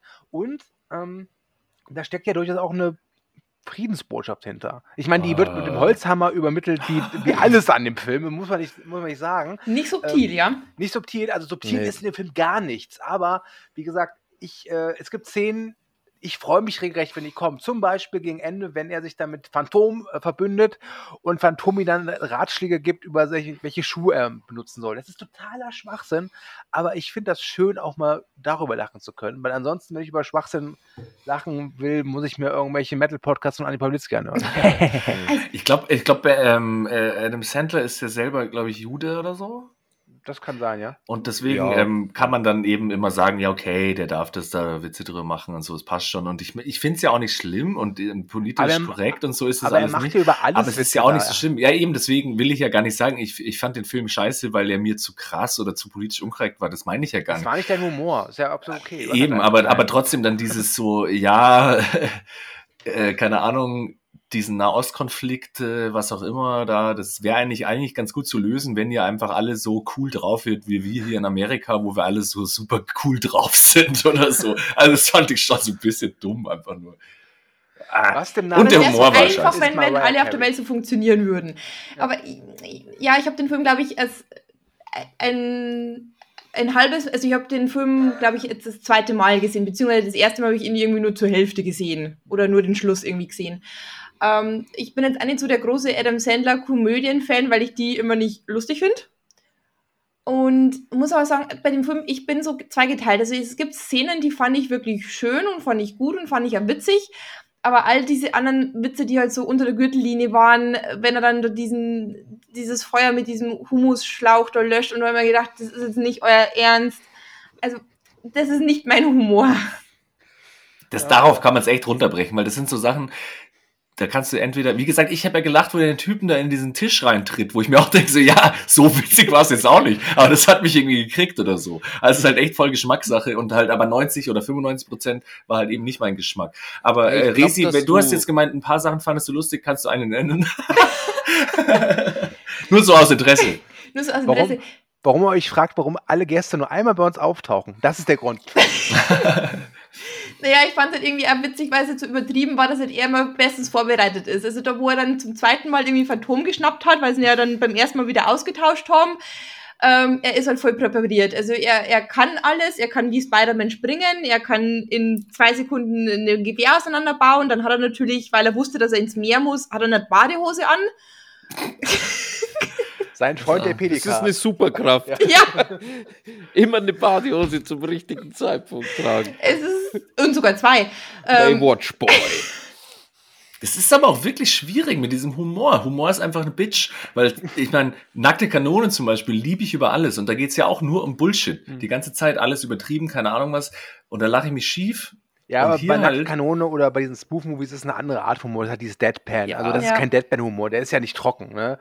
Ähm, und wie gesagt, ich kann das auch irgendwie nachvollziehen, ähm, weil der Film ist halt dumm. Also man muss nicht drüber reden. Aber der ist halt auch dumm mit Ansage. Ich halte die Leute, die den gemacht haben, nicht für dumm. Ich halte Adam Sandler für keinesfalls dumm um. Und wie gesagt, es gibt wirklich viele Adam Sandler-Filme, ja. die ich wirklich ätzend finde. Also zum Beispiel dieser Hubie Halloween von Netflix, furchtbar.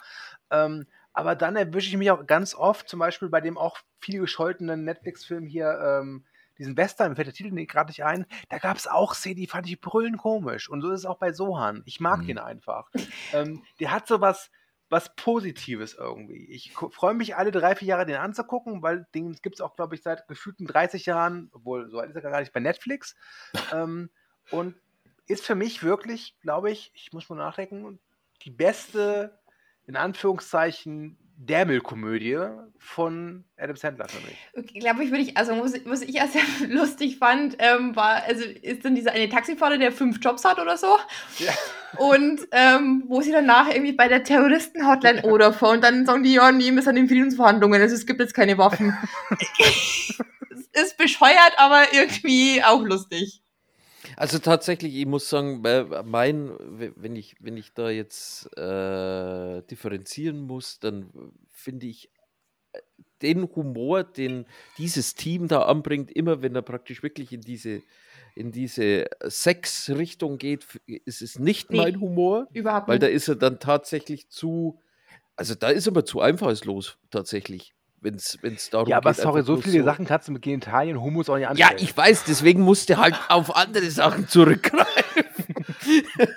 Wie zum Beispiel explodierende Schreibtische. Da, sowas finde ich auch lustig. Und mir ist- die Katze einfach zu schlecht behandelt. Oh ja, das fand ich auch fies.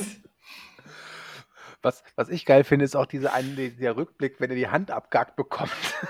Ja, ja, Ja. das, so- sowas finde ich aber lustig. Ja, ja. Das finde ich lustig. Also ich, ich mag keinen Sex, aber ich liebe Verstümmelung.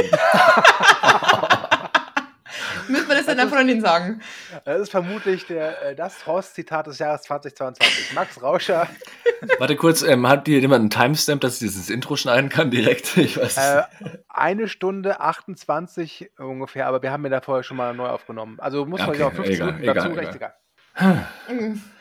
Ja, ich wollte wie gesagt auch nicht die Stimmung drücken, aber ich kann mit diesem Herrn einfach überhaupt lass gar nichts einfach. anfangen. Dann ist doch einfach. Nee, aber wie, wie, äh, äh, seid ihr da dann auch bei der, Also, wenigstens ich- bei der Crew, die, die, die, äh, wie sagt man, die ernsten Rollen von ihm mag? Äh, ja, total. Also Punch Drunk Ja. Love finde ich großartig, den liebe ich wirklich sehr. Ähm, Uncut Gems ist purer Stress, aber ich liebe es.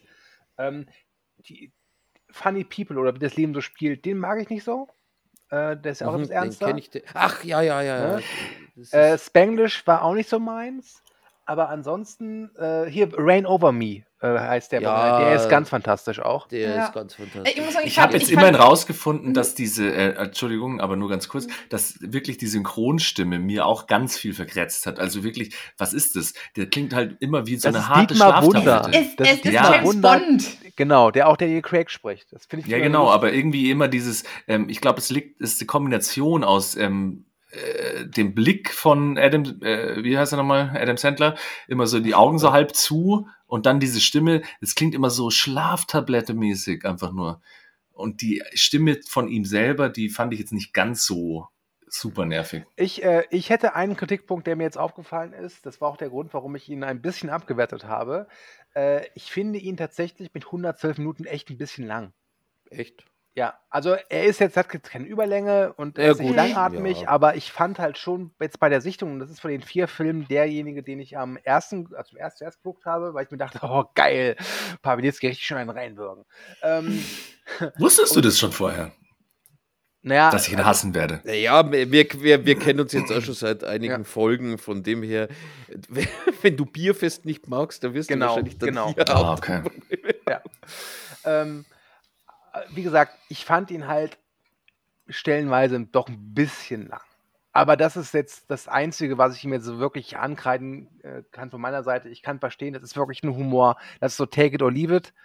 Ähm, und ja, ich freue mich, in, ihn in drei Jahren wieder zu gucken. Dann vielleicht am lieb dann vielleicht am besten mit Pawlitzki zusammen, einfach nur um zu sehen, wie er leidet. Bei eurem nächsten Treffen in Köln können Sie das machen. Und es ist definitiv, also eine Sache ist mir auch klar geworden, wenn Adam Sandler praktisch die Adam Sandler Filme, in denen Adam Sandler mehr oder weniger so als Hauptprotagonist äh, eine Rolle spielt, sind um einiges besser als die, bei denen er einfach nur Teil seiner Comedy Crew mit Kevin James und Rob Schneider Wobei und die hier ganzen auch alle anderen dabei sind, Assis aber kleinere Rollen. Ja, aber die, die, die, aber ich mag, ich mag die eigentlich immer we weniger. Was Ich- war dieser scheiß Kevin James Cameo? Da sagt er auch noch, ich, ich weiß nicht mehr was, aber da dachte ich mir auch so, was will der da? Was soll das? Und warum redet er nur Scheiße? Also das hat mich richtig aufgeregt. Ich meine, ich kenne ihn nur aus dieser dummen Serie und so, aber das war wirklich auch so, dass ich dachte, geht's noch Also ich mag Kevin. James tatsächlich auch nicht so gerne. Ich war auch nie King of Queens Fan, ähm, aber dass der jetzt einen Gastauftritt hat, das war jetzt irgendwie, weiß nicht, dann nö. Ja, aber das war so random Aber- und so beschissen. Ich meine, Ja, normalerweise komm. hier bei Dodgeball oder so, da hast du dann Chuck Norris sitzen und dann lachst du mal ein bisschen oder David Hasselhoff oder so und diesen dummen Kevin James Ah, da. nee, also Andi, jetzt, dummen- jetzt, ah, jetzt, jetzt, jetzt, jetzt wei- weitest du deine Antipathie ein bisschen zu sehr aus, wie ich finde. äh, Also, aber wir sollten vielleicht mal jetzt, äh, wir haben jetzt rausgefunden, dass äh, hier drei Leute Geschmack haben und einer nicht. Äh, das ist nämlich der Pawlitzki. ähm, aber reden wir doch mal kurz über die Frisuren, beziehungsweise über den Sohan, der ja da eine wirklich hinreißende 80er-Jahre-Frise spazieren trägt. Und ich muss sagen, der Name Scrappy Coco passt perfekt. Du, du hörst den Namen Scrappy Coco und du hast genau diese, diese Frisur vor Augen, finde ich. Ich finde das eine ganz, ganz fantastische Frisur und ich überlege mir vielleicht nächstes Jahr, Vorsatz für 2023, mir sowas zuzulegen. Den Avalon Den muss Genau, Avalon. Avalon, Avalon hieß Ja, die Frisur. Ah, Ja. Ich bin dir auch Ähm, nicht komplett böse. Wie gesagt, ich fand den Film mega Ich beschissen. glaube, ich glaube, aber ich- zu dem Thema hier dachte ich, okay, Stu, das gebe ich dir, gute Pick. Das Ja, passt. Ja, ich glaube einfach nur, dass du neidisch bist, weil du den Avalon nicht niemals tragen kannst. Ja. Ey, ich finde also, ähm, ähm, Direkt ins Herz. Adam Sandler kann es tragen. Ja. Ähm, eine kurze abschließende Frage. Wieso hat eigentlich keiner Ace Ventura genommen? Ah, egal. Äh, Der hätte naja, ich gemosert. Am, am, am Anfang, am Anfang ist, äh, wird ja der Avalon praktisch in dieser Zeitschrift das erste Mal gezeigt, auf einem Foto in einem Katalog, ja. die Person, die den Avalon da trägt, das ist doch Sascha Baron Cohen, oder? Oh Gott, da habe ich jetzt nicht aufgepasst, muss ich gestehen. Ich dachte Rob Lowe oder so. Ich weiß nicht. Nee. Ich glaube nicht, nee. Das, das hätte, hätte ich, glaube ich, in der Recherche, die ich gerade mache, gesehen. Nein, ist er nicht. Sorry. Ja, aber dieser, dieser ähm, äh, äh, Famous, er will doch zuerst zu so einem be berühmten Friseursalon, gell? Genau. diesen Paul Mitchell oder wie er Genau. heißt. Und von dem ist dieses Buch, gell? Genau. Äh, Paul Mitchell war halt in den 80ern ein Superstar unter den Friseuren. Der ist aber, glaube ich, Ende der 80er an Krebs gestorben. Aber der, dem sein Erbe, den gibt es halt immer noch. Also, Aber- ähm, Aber also, diesen Typen gab es in echt auch, oder? Ja. Genau, den gab es in echt, aber der, ich dachte immer, dass, äh, wenn man ihn im Film sieht, dass, dass er das auch wirklich ist, dass es ein, auch ein Gastauftritt ist. Hab dann aber herausgefunden vor drei Minuten, dass der echte äh, Mitchell in Ende der 80er an Bauchspeicheldrüsenkrebs gestorben ist und das ist jetzt so ein, äh, so ein anderer Typ, der den halt spielt. Mhm. Mhm. Aber ich kann mich halt auch nur an solche Bücher erinnern. Also, wo, wo Ja. meine Mama früher immer zum Friseur gegangen ist, da lagen immer diese Bücher mit diesen Frisuren äh, rum. Das stimmt. Da habe ich mir gedacht, ah, ich erinnere mich, da war was. Mit welchen Fotos seid ihr damals zum Friseur gegangen, habt gesagt, ähm, so bitte? Habt ihr da was? Cool, da kann ich eine, eine schöne Anekdote erzählen. Ich hatte damals, ich weiß nicht, wie alt ich war, so 12 oder 13, und da hatte ich äh, Terminator 2 gesehen das erste Mal. Und Edward Furlong hat ja immer so, so eine Strähne so im, so im Gesicht hängen. Das fand ich Mhm. total cool und rebellisch. Ich wusste aber nicht, wie ich das meiner äh, Haus- und Hoffriseuse, Hertha, Gott hab die selig, ähm, beschreiben kann. Ich wusste einfach nicht so, wie es heißt. Habe versucht es zu beschreiben und saß da in diesem Stuhl und habe so mich artikuliert und dann meinte sie so, willst du etwa eine Tolle haben? Dazu muss man sagen, Hertha war damals schon Mitte 60, äh, hatte einen Buckel und eine Hochsteckfrisur wie Marge Simpson. Eine total nette Person, aber ein, stilistisch eher so in den 60er Jahren stehen geblieben, sag ich mal. Und dann meinte ich so, ja, Tolle klingt richtig, mach mal Tolle. Und dann bekam ich meinen Stufenschnitt, wie immer, und dann halt final eine Tolle. Mit dem Elvis. Föhn so eine richtige Tolle. Und es sah furchtbar aus. Ich bekam es aber nicht übers Herz. Hertha zu sagen, Hertha, das ist nicht das, was ich wollte. Äh, und bin damit nach Hause gegangen, was zur Ergebnis hatte, dass ich die nächsten drei Jahre, die ich dann noch da war, jedes Mal mit der Toll nach Hause gegangen bin. Also ich hatte die, die habe die Toll bekommen. Hertha strahlte über das ganze Gesicht so, oh, du siehst wieder richtig fesch aus. Ich so, danke Hertha. Bin rausgegangen um die Ecke und dann so schnell wieder weggemacht. Und ähm, ja, das, das kann ich zum Thema Frisuren erzählen. Ansonsten äh, gehe ich seit zehn Jahren immer zur selben Friseuse, nämlich immer an Weihnachten mit meiner Mutter. Also wer, wer meine Frisur kennt, weiß, wie ich aussehe. Also das ist, ne? Hast du, da will ich schon beim nächsten Treffen ein bisschen was, äh, erwarte ich schon ein bisschen was. Ich erinnere mich aber jetzt auch nicht mehr so richtig dran. Ich glaube auch, äh, weil du, wo du Terminator 2 gesagt hast, ich glaube, ich bin meinem Bruder immer hier, wir haben ja, wir machen den Podcast ja eigentlich nur, um irgendwelche Leute zu grüßen. Hier, Edgar Schuldes aus Pettenried. ich glaube, er ist mehr Jäger als Friseur gewesen damals schon. Aber ich erinnere mich, glaube ich, auch, dass mein Bruder mal so ein Bild von Arnold Schwarzenegger dabei hatte oder so. Und dann gesagt hat, Leute, ja, so was ich macht ihr? Äh, Ich weiß auch nicht Was mehr. ist genau. verkehrt bei euch? Ich, ich fand das auf jeden Ganz Fall. ehrlich, lustig. da waren wir klein.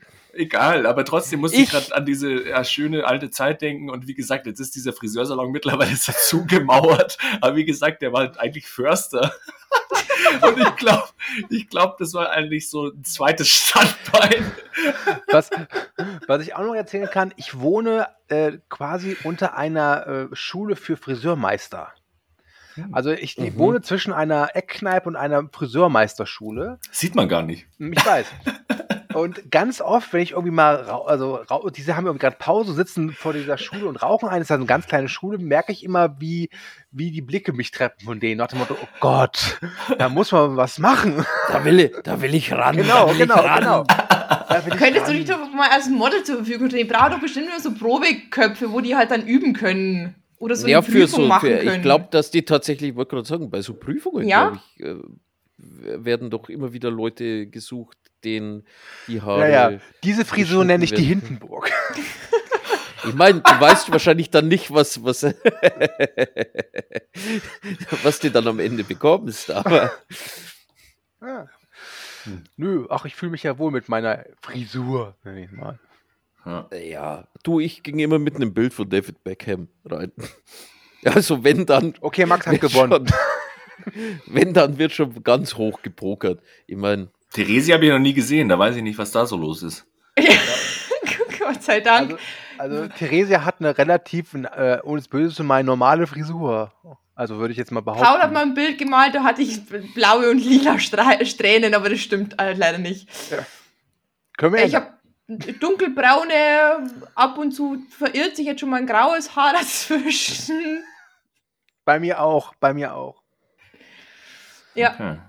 Ja, Pawlitzki, wenn man kein Haar hat, kann man auch keine grauen Haare bekommen. Das ist ja, Eben, das ist der einzige Vorteil. ja. ähm, nee, aber ich bin nie mit einem Bild ähm, irgendwie zum Friseur gegangen. Also, Entschuldigung. Kein Problem. ja, also. Ich dachte gut. nur, wenn wir schon dieses Thema heute haben, könnten wir auch noch über ein bisschen ausschweifend über Friseurbesuche reden oder so. Aber ich hatte, wie gesagt, meinen letzten wahrscheinlich auch vor 5, 6, 20 Jahren oder so. Ähnlich Ähm, wie Bruce Willis. Richtig, richtig. Und in dem Film sieht man ja auch lieber keine als beschissene Frisur. Das habe ich mir auch gedacht. Ich habe mir gedacht, also ich, ich kenne ja schon den einen oder anderen Film mit Bruce Willis, wo er auch eine Frisur hat, aber die fand ich irgendwie am, ja, gewöhnungsbedürftigsten, muss ich sagen. Das fand ich aber schon spannend, die Wahl, weil, wie gesagt, ähm, das wäre so ein Film, der würde jetzt nicht mir als erstes einfallen zu Filmen mit spannenden Frisuren, aber du hast natürlich schon recht gehabt dann im Nachhinein. Ich hatte noch Das ist, glaube ich, die Kombination aus Bruce Willis und der Frisur. Ich hatte, zum, ich hatte auch noch kurzfristig von Bruce Willis irgendwie so der Schakal auf dem, auf dem Zettel stehen, weil er da auch sehr viele verschiedene komische Frisuren hat, aber dann habe ich gedacht, nee, jetzt machen wir es nicht zu kompliziert, ich bleib dabei. Ich hätte ja eher mit einem anderen Bruce Willis-Film gerechnet, was Frisuren angeht. Aber Das war mir zu offensichtlich. ja, ich weiß. Was gab's denn dann noch? Ja, das fünfte Element. Element. Gut, dann wäre es Ah. aber halt die Frisur von Chris Tucker Tucker. gewesen. Hm. Ja, und Gary Oldman. Aber ähm, ich war relativ erfreut, dass du den Surrogates genommen hast, weil, äh, der gibt dir recht, das fünfte Element, das wäre ja Darm gewesen. Also das wäre ja, also ganz ehrlich, da nimmt man, könnte man, Nimmt ja könnte jeder. man gleich The Lost Boys nehmen oder so. Oder, Nimmt ja jeder in seinem Frisuren-Podcast. Ja. Ist das immer der erste. Ja. Ähm, aber äh, der Film, ich habe den das zum zweiten Mal gesehen und äh, ich war, also es gab ein paar Sachen, die mich gestört haben, aber das war so ein Paradebeispiel, wie ich schon bei The Lost Boys sagte, der geht 90 Minuten, erzählt alles. Mhm. Das Ich habe mich auch so gefreut, weil ich habe ihn noch nicht gesehen. Ich habe ihn auch noch nicht gesehen gehabt und hatte irgendwie Lust, den zu sehen. Und ähm, ich weiß nicht, soll ich den zusammenfassen oder Ja, muss ich bitte. den zusammenfassen oder Du musst. Niemand fasst hier Filme zusammen. erzählt, worum es geht? Ähm, ja, also Surrogates, der spielt im Jahr 2054 und ähm, im Grunde hat jeder seinen persönlichen Surrogate, also seinen, seinen eigenen Klon oder er kann sich den auch so zusammenbauen, wie er will. Ähm, und man muss quasi nicht mehr das Haus verlassen. Man ist über irgendeine Technologie mit seinem Surrogate ähm, verbunden. Man sieht, was er sieht oder man agiert quasi als die Person, aber es kann einem nichts mehr passieren, weil ähm, so ein Surrogate halt, wenn der vom Auto angefahren wird, steht der halt auf und äh, geht weiter und man selber ist in Sicherheit, weil man ist ja zu Hause und muss sich nicht mehr bewegen und, und nichts mehr selber tun. Und dann passiert aber das, ähm, was es noch nie gegeben hat, dass ein äh, Surrogate getötet wird und dadurch sogar auch, wie es in dem Film heißt, der Operator, also die menschliche Person zu Hause. Und dann kommt eben Bruce Willis Charakter Tom Greer ähm, als Polizist eben zum Einsatz und muss herausfinden, was denn da so schief läuft im, in der Robotikwelt. Yes. Ja, ich hatte irgendwie zwangsläufig irgendwie, was gibt's da alles? Gamer-Vibes. Also da gab's auch so einen Film mit Gerard Mhm. Butler, wo halt irgendwie ähm, Ja. Leute zu Hause sitzen und halt irgendwie Avatare steuern Ja, und so. Ja, ja. Und es ist ja schon irgendwie, mag ich diese Zukunftsvisionen Die- immer, die halt auch so ein bisschen Technik. Die sind auch tatsächlich im selben Jahr rausgekommen. Ah, okay. Interessant. Was ich halt, ich fand halt, ich fand's halt, was, was ich vorher nicht wusste, ist, also du, ähm, du siehst halt, da ist, wie halt überall da so ein Filter drüber gelegt ist, weil du die, die, diese Surrogate schauen dann wirklich perfekt aus. Du siehst keine Pore, kein Fältchen, kein gar nichts. Das ist ja wie so ein Filter, den du dir bei Instagram oder wo auch immer aufs Gesicht klatschen kannst. Das ist ja alles schön gestylt. Mhm. Mhm. Ja, eben solche Filme mag ich, die halt Mhm. jetzt immer noch. Wie, wie alt ist der Film? Wann kam der raus? 2009. zehn Jahre. Okay, zehn Jahre, ja, genau. Aber es ist halt trotzdem, ist, ähm, sind es halt so Themen, die ja logischerweise immer noch aktuell sind und irgendwie halt diese Technisierung und äh, Metaverse, keine Ahnung was und so. Das finde ich immer schon spannend. Ich fand den Film mal trotzdem scheiße. Aber egal. Also, ähm, ich muss auch sagen, dass er von den Vieren, die wir heute besprechen, der für mich schlechteste ist, aber ich fand ihn nicht scheiße. Ähm, ich habe ihn ja zu, gleich zu Beginn schon ge- gelobt von wegen, boah, voll krass, ne? 90 Minuten, das Ding ist zu Ende, aber er ist erzählerisch dann auch echt ein bisschen faul. Er hat auch nur 90 Minuten. Genau, das merkt man Und halt du musst sagen, er hat eigentlich nur Vorspann. Plot für 30 Minuten. Genau, was merkt man im Vorspann? Weil im Vorspann wird, also das ist so ein klassischer Expositionsvorspann, wo alles Mhm. reingedonnert wird. Ja. Ähm, und ich, ein paar Sachen kann ich verstehen. Ich glaube, die musst du einfach sagen, damit, damit ein gewisses Grundverständnis da ist. Aber waren auch Mhm. ein paar Sachen drin, wo ich dachte, das hätte man auch klassisch Show Don't Tell machen können. Ja, ich mag das ja schon immer, diese Zusammenfassungen, in, in welcher Welt befinden wir uns gerade, aber es kann man schon ein bisschen eleganter machen. Ich nenne mal hier, keine Ahnung, District 9 oder so, Mhm. wo du halt irgendwie in eine Welt geworfen wirst und du kriegst schon alles mit, wie es da ausschaut und so, aber das halt eben so ein News-Broadcast oder so eine Rückblick und so, das ist schon ein bisschen faul. Und was ich auch ein Das, bisschen. das Problem also, ist halt einfach, dass die machen es ja i- auch wie bei District 9 hier in Surrogates mit so einer News-Sendung, aber so wie die News-Sendung aufgebaut ist, das ist keine richtige News-Sendung. Ja. Bei District 9 wirkt das Ganze organisch. Da, ich, Mhm. ich werfe mal wieder diesen Begriff in den Raum, das wirkt authentisch. Aber da bei Surrogates ist es ja echt so, so, und jetzt erklären wir Ihnen das, was Sie alle schon zu Hause wissen. Aber wir machen es trotzdem. Wir wissen nicht warum, aber es muss sein. Es wäre geil, wenn jeder von diesen Filmen einfach so in einem Geschichtsunterricht in der Schule losgeht, wo einfach der Geschichtslehrer erstmal kurz erklärt, was in den letzten 50 Jahren passiert ist. So, ja, und jetzt schreibt ihr eine Klausur drüber. Egal. Aber irgendwie, und dann auch noch dieses Thema ähm, Technik hin und her, ähm, fand ich hier halt auch so, ah, ich mag das nicht, wo dann halt das dann gegen Ende halt immer diese Message so, die dann so einseitig ist. So dieses, ähm, ja, ist alles scheiße und eigentlich ist es doch viel besser, dieses reale, menschliche Ja, ist viel besser aber- als diese unechte ehrlich, Welt und so. Und da liebe ich halt solche Sachen. Hat, ja, was mich Warte kurz, ich will den Gedanken noch zu Ende bringen. So. Halt ihn, halte ihn, halte ihn. Ich halte ihn, nee, ich aber halte, ich halte. Ich, ich glaube. okay, sag's. Nein, aber ähm, ich, ich, ich habe mich versucht daran zu erinnern und ich glaube, es war bei Hör, wo wir drüber gesprochen haben, Mhm. dass es eben eine schöne Gratwanderung ist zwischen so, ja, neue Technologie kann gut sein, aber halt auch so ein bisschen entfremdend oder so ein bisschen äh, diese menschliche Komponente so ein bisschen aus äh, sperren und so. Und eigentlich ist, ist doch diese zwischenmenschliche Komponente schon wichtig und nur noch irgendwie in so einem Roboter rumzulaufen, ist vielleicht doch nicht so geil. Aber hier war das schon so echt so, äh, so platt einfach nur. Es wäre ja ungefähr so, wie wenn der Opa zu dir sagt, so, schau doch nicht den ganzen Tag auf dein Handy, das ist schlecht für die Augen, so ungefähr, keine Ahnung. Also diese Message halt immer, finde ich immer so ein bisschen einseitig. ehrlich Was ich gesagt. halt auch so, aber was mich gestört hat, ist so, äh, es wird ja schon gesagt, es waren nicht alle für diese Surrogates. Es, es ist, das ist ja verständlich, weil, äh, aber die, die dagegen sind, das sind natürlich alles Rednecks. Also, stimmt. Ja, ja, klar. So. Die leben Das natürlich ist- aber im, im Ghetto und im, im na, Reservat. Das finde ich einmal schön, Ja. wie, die, wie die Menschen, also das, du willst einen Film erzählen, der sagt, das reale Menschliche ist viel besser. Dann kommst du praktisch in so einen Distrikt, der bloß noch von solchen Leuten bewohnt wird. Und der sieht halt aus, als würde echt in, in der französischen Revolution noch an jedes Eck rangeschissen und hinter dem Eck noch vergewaltigt werden. Ja, also Genau es, so es, leben es, Menschen. Ja, es wird wirklich so, so, so, äh, howdy, hier sind nur echte Menschen und by the way, ich heirate morgen meine Cousine. so. Ich wohne da in dieser Blechdose hinten. Das ist das echte Ja. Leben. Ich wohne in der Incest Street. ja. Ja, und der Anführer der Revolution ist natürlich der Raster äh, Bob Marley-Typ oder so. Allgemein, Ah, ähm, also ähm, natürlich, wenn es diese Technik geben würde, und es gibt ja durchaus schon so Sachen, also man kann natürlich sagen, dass so ein Avatar, den wir in irgendwelchen Online-Spielen haben, ja quasi so der, der Vorläufer von diesen Dingern da ist. Metaverse. Metaverse. Man könnte ja auch sagen, dass das The Surrogate so der Vorfolger von Avatar ist, von Cameron. Das ist ja auch so eine ähnliche Sache, Mhm. Kiste, ne? aber egal.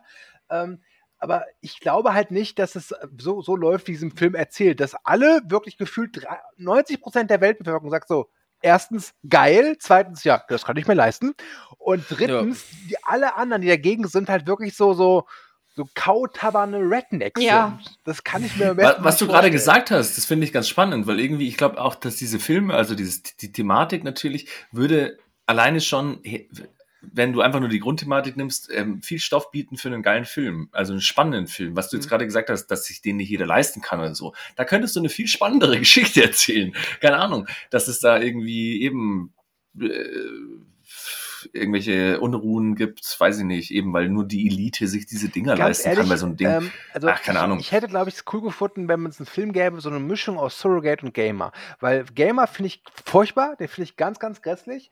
Aber Mhm. der, der geht zumindest so ein bisschen da rein und sagt so, okay, aber was könnte man damit, damit alles machen? Das wird hier ja auch teilweise gemacht, wenn diese Detek die Detektiv, diese Detective hieß sie nochmal, äh, Jennifer Peters, wie heißt sie, ähm, Mhm. bei diesem Dicken da ist, in dieser Zentrale, der äh, da die Leute da Mhm. überwacht, wo ja dann auch wieder so eine Thematik aufgemacht wird, wie ist es mit der Kontrolle, was geht so weit, was, ne?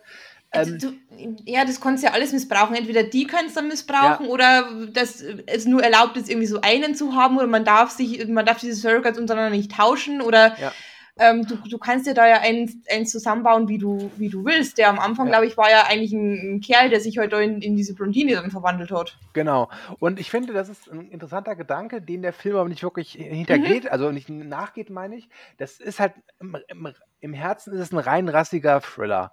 Ganz einfach. Wir- äh, Ich glaube, bei Gamer gab es doch diese äh, Szene, wo dann dieser, der war aber dazu drüber, weil da gibt es doch auch, der ist halt Genau. ein bisschen derber, sag ich jetzt mal, und da gibt es doch diese derb, komische ja. Szene, erinnere mich nur, äh, wo dann eben die Frau von Gerard Butler irgendwie sie als Pro Prostituierte da mehr oder Genau, weniger. genau, äh, genau. und da sieht man auch ist halt richtig schön den Umschnitt zu dem Dicken, der da sitzt und hat so Ja, äh, genau. alles ein, ja, ja, genau. Das Ähm, ist irgendwie halt sehr eklig und einfach ein bisschen zu platt und Ja. ein bisschen zu exploitativ, nenne ich es mal. Und hier so, ist es zu sauber. Genau, irgendwie ein bisschen intelligenter mit den Ja. Dingen umgehen und so. Das stimmt, eigentlich. Was Und gibt's denn da noch? Da gibt's doch was bestimmt ich- schon tausend andere Filme, Bestimmt. die sowas Was ich haben. aber auch schade finde, es gibt ja im Laufe der Handlung auch diesen, diese die Situation, dass seine, also Bruce Willis Partnerin, ähm, die es im Gegensatz zu ihrem Bruce Willis geschafft hat, einen Surrogate zu bekommen, der normal aussieht, von der Frisur her zumindest. Der hübsch ausschaut, ja. Genau. Ähm, dass die halt stirbt und jemand übernimmt ihren Surrogate. Und das ist eigentlich eine total interessante Sache, weil du kannst damit richtig Spannung aufbauen. Mhm. Aber macht der Film ja gar nicht. Nee, sie nutzt es nicht wirklich aus. Also ich habe mir das, auch gedacht. Und ähm, ich, ich, weiß nicht, also irgendwie manch, manches in der Geschichte von der Erzählstory habe ich mir auch gedacht, boah, habt ihr da jetzt was auslassen oder wie schnell erzählt ihr das jetzt oder jetzt muss man das als gegeben hinnehmen, jetzt kommt die daher und sagt, boah, ich habe jetzt das, das recherchiert. Also das ist so, die, die Erzählweise habe ich, äh, hat, ja, hat es mir nicht so, nicht so ganz gefallen. Das äh, verstehe ich. Also wie gesagt, ich fand den nicht schlecht. Also ich habe mir den gerne angeguckt. Ja. Das, das war so ein, so ein Freitagabendfilm. Es ist so, so ein Hollywood-Tatort, sag ich mal. Ta Tatort trifft's Ja. gut. Ja. Das Tatort trifft's gut. Das ist tatsächlich so ein Tatort. Da könnte man, das ist ein optimaler Tatort. Schlechter Showdown. Ja. Dann hast du noch so diese, diese typische, äh, ähm, du, du musst jetzt in den, in den Protagonisten noch eine gewisse Vielschichtigkeit mit reinbauen. Ja, es reicht nicht, dass er eigentlich zweifelt an diesem Surrogate-Zeug. Lass doch sein Kind noch sterben. Ja, genau, gestorbenes Kind hatten wir schon seit zwölf Minuten nicht mehr, diese Idee. Super. Und Ja, vergiss nicht, dass er seine Ehe da auch unter leidet. Und, ja, und dass sie ja auch Ja. da noch so Makel hat, wahrscheinlich auch vor diesem Autounfall. Ich glaube tatsächlich, dass solche Sachen den Filmen mehr schaden, Hm. als jetzt so, keine Ahnung, dass das, äh, äh, wie sagt man, an der einen oder anderen Ecke vielleicht ein bisschen äh, äh, Plotfehler oder sowas haben. Das Problem ist, dass die halt einfach zu, zu, äh, zu langweilige Protagonisten einfach haben. Das sind, wie gesagt, das äh, tatsächlich, das sind wie, wie so Tatort-Kommissare. Ja, Ja, dieses Thema mit dem Kind zum Beispiel, das war halt sowas von Beiwerk. Und irgendwie, ich glaube, gegen Ende, wo er dann sich entscheidet, jetzt machen wir alle Surrogates platt oder so. Und dann siehst du ja auch diese Rosamunde Pike oder wie sie heißt, glaube ich, Mhm. äh, dann so fertig da im Bett liegen. Und es wäre eigentlich spannend, dann ein bisschen mal dahinter zu steigen, ja, warum macht der und der das oder hat jetzt keinen Bock mehr selber vor die Tür zu gehen. Ich meine, dann wird ja immer gesagt so, ja, du bist nicht so perfekt und so. Ich meine, die hat eine Narbe im Gesicht. Oh, viel schlimm. Aber so, ganz keine Ahnung. Aber ich dachte mir auch so, ma manche Leute haben bestimmt wirklich ernsthafte Probleme oder so. Und ähm, weiß ich nicht, wo er dann zum Beispiel dieses äh, Ding ausschaltet. Und dann dachte ich mir Mhm. auch so, jetzt wachen alle dann da zu Hause auf. Ich glaube, dadurch, durch deinen geilen Dick-Move oder so, es geht jetzt wahrscheinlich die Suizidrate erstmal rapide hoch, weil die jetzt alle keinen Bock Also haben. das Aber war das. Ganz, das ganz ehrlich, aber da sind doch auch so, Sachen drin, wie, äh, also mir kann doch keiner erzählen, dass, äh, dass keiner irgendwann sagt so, boah Leute, im Prinzip liege ich einfach nur 24 Stunden hier und wenn ich mal wach bin, habe ich Kopfschmerzen. Ich, ich, ich lasse es mal sein. Also das ist so eine Art ähm, Surrogate-Veganismus, müsst ihr doch auch mal trennen. Das ist die Ja. Vorstufe zu Matrix. Das ist die Vorstufe zu Matrix. Ähm, was ich mir halt auch gedacht habe, ist, also, außer dass man jetzt eben diese Backstory am, am der Rolle von Bruce Willis verpasst, dass sein Kind gestorben ist, mal wieder. Ähm, du, du kriegst, du erfährst nichts von den anderen. Du siehst zwar mal dass seine Partnerin, wie die sich aus dem System ausloggt. Du siehst einmal den Chef, wie der sich äh, zwangsweise durch Bruce Willis aus dem System ausloggt, ist, dass der halt auch ziemlich verloddert ausschaut und sich seit zwei Wochen nicht mehr rasiert hat. Aber mehr kriegst du da nicht mit von, von den echten Menschen. nee. Ich, also was, was ich jetzt. Ich glaube, wir würden es jetzt Das schaffen, jetzt, innerhalb von einer Viertelstunde, wenn wir uns jetzt zusammensetzen und in der Prämisse, in dieser Welt eine Story zu schreiben, könnten wir. Äh, das mache ich dir Da jetzt. können, wir, da nee. können wir drei bessere Filme rausscheißen als der. Das Ding also, ist, ich weiß auch ich nicht. würde ich würd bei diesem Film, das sind jetzt dann auch meine abschließenden Worte, ähm, als Kurzfilm, wenn der 30 Minuten wäre, also von der Prämisse her würde es mal komplett reichen, dann fände ich es sehr viel spannender. Die einzige Szene, die ich wirklich irgendwie so am Rande von interessant gefunden habe, war, als Bruce Willis mehr oder weniger sein Surrogate verliert und dann als echter Mensch in die echte Welt Ja, zurückkehrt ja. und Angstzustände hat. Ja. Das fand ich das einzig Interessante, wenn man da irgendwie dann weiter dran geblieben wäre. Aber so alles andere war dann doch ein bisschen so, keine Ahnung, Kartoffelsalat. Und ich muss auch Mit- sagen, das Ende und die Auflösung hat mich sehr stark an iRobot erinnert, Hm, wo auch James ja, stimmt. Cromwell. Ich wollte gerade sagen, ja, das ist der gleiche Schauspieler. ja. Tja, Ja, vielleicht sollten wir James Cromwell töten. Was macht denn ein Schmeichel namens Babe ohne seinen Farmer? Hafer? ja, ja, gut, nee, ich mag James Cromwell ja. Ja. Also, ich, ich habe nichts gegen äh, The Surrogates. Das war echt ein netter, sag ich mal, Abend mit dem Film. Ähm, aber es ist schon so, dass ich, da steckt Potenzial drin und es ist halt immer schade, wenn es nicht genu- genutzt wird. Und, das muss ich auch sagen, ich finde halt, dass der inszenatorisch wie erzählerisch jetzt Mhm. auch kein allzu großes Fass aufmacht. Was schade ist, weil gerade Mhm. halt dieser, diese Differenz zwischen, sag ich mal, die Welt als Surrogate und die Welt als Mensch hätte man richtig schön herausarbeiten können. Ja, und, ad- und ad- der, der, der Chef von ihm, der da in diese so mit drin verwickelt ist, das war null spannend irgendwie. Also der war halt einfach da. Also das, da hätte man auch noch ein bisschen was draus machen können. Das habe ich auch nicht verstanden, dass man das nicht ein bisschen mehr genutzt hätte. Böse Wicht aus dem Sack. Ja, Mit der schlechtesten deutschen Synchro, die ich seit langem gehört er hat sich selbst synchronisiert. What? Der Deutsche. Der, der ist irgendwie aus, der ist Wiener oder so, der ist aus Österreich. Ja, das erklärt so einiges. Ah, okay, das erklärt's tatsächlich. Das erklärt's tatsächlich. Wenn Schauspieler sich selbst Also synchronisieren. der ist, das- der ist ja. in Wien Ist geboren, Wien. das ist ein Ja. deutscher Schauspieler, wusste ich auch nicht. Ich konnte, ich Welcher kannte, nochmal? Ich der- habe den auf Englisch Der geschaut. Polizeichef. Der Boris Kotschow heißt der. Ah, witzig. der ist, Ich habe ihn auf Englisch geschaut, weil der ich auch ist- ähm, ja, Bruce Willis mal wieder im Original hören wollte, obwohl bei dem ist es ja fast schon wieder umgekehrt, dass eigentlich seine Synchronstimme besser ist. Na egal. Genau, nee, das habe ich nämlich auch dann gelesen, das, weil ich mir gedacht habe, wer den synchronisiert hat und dann habe ich gesehen, ach, das war er selbst. Na dann, okay. Das ist, ist äh, dann nehme ich alles zurück tatsächlich. Aber kann es sein, dass äh, Bruce Willis in seinem Hollywood-Vertrag stehen hatte, wenn ich nicht Glatze trage, dann bitte blond? Weil Also- in Surrogate, sein Surrogate hat so eine blonde Frisur, in der Schakal läuft er ganz oft mit dieser blonden Frisur rum und seine Frisuren, wie gesagt, das fünfte Element, ist auch sehr ähnlich. Bei 12 Monkeys auch. Ja. Ja. Ja, und also das war eben das Ausschlaggebende, dass sie den, die, das genommen haben. Nicht nur das blonde Haar, das haben sie halt auch noch so eine, jetzt nicht so eine Föhnwelle, aber jetzt halt also, ja, keine Ahnung, so ganz ich glaube speziell tatsächlich, frisiert. dass, dass, frisiert. dass äh, Will Smith in Wahrheit genau das trägt. Will? Smith? Will, Will Smith? Ähm, ja, Bruce Willis. Oder, also, was ich noch schön finde, ich sagte, der Film ist ganz kurz, wäre so ein Subplot, wo rauskommt, dass er die Frisur nicht freiwillig trägt, sondern weil er irgendwie fies zu irgendeinem Surrogate-Händler war, da hat er einen Ausfall. Stimmt, die, das habe ich mir auch gedacht. Das habe ich mir auch gedacht, du kannst dir deinen Surrogate zus- zusammenbauen, wie du willst. Und der hat sich mit bewusst für, für diese Frisur entschieden. Nachtelf-Irokese. Also man hat seine Frau deutlich besser gemacht. Also wir hätten hier das Mo- Mo- Modell Sascha Lobo oder Blond. Lobo oder Blond. Das klingt wie eine Game Show. Naja, machen wir einen Deckel drauf. Ja, gerne.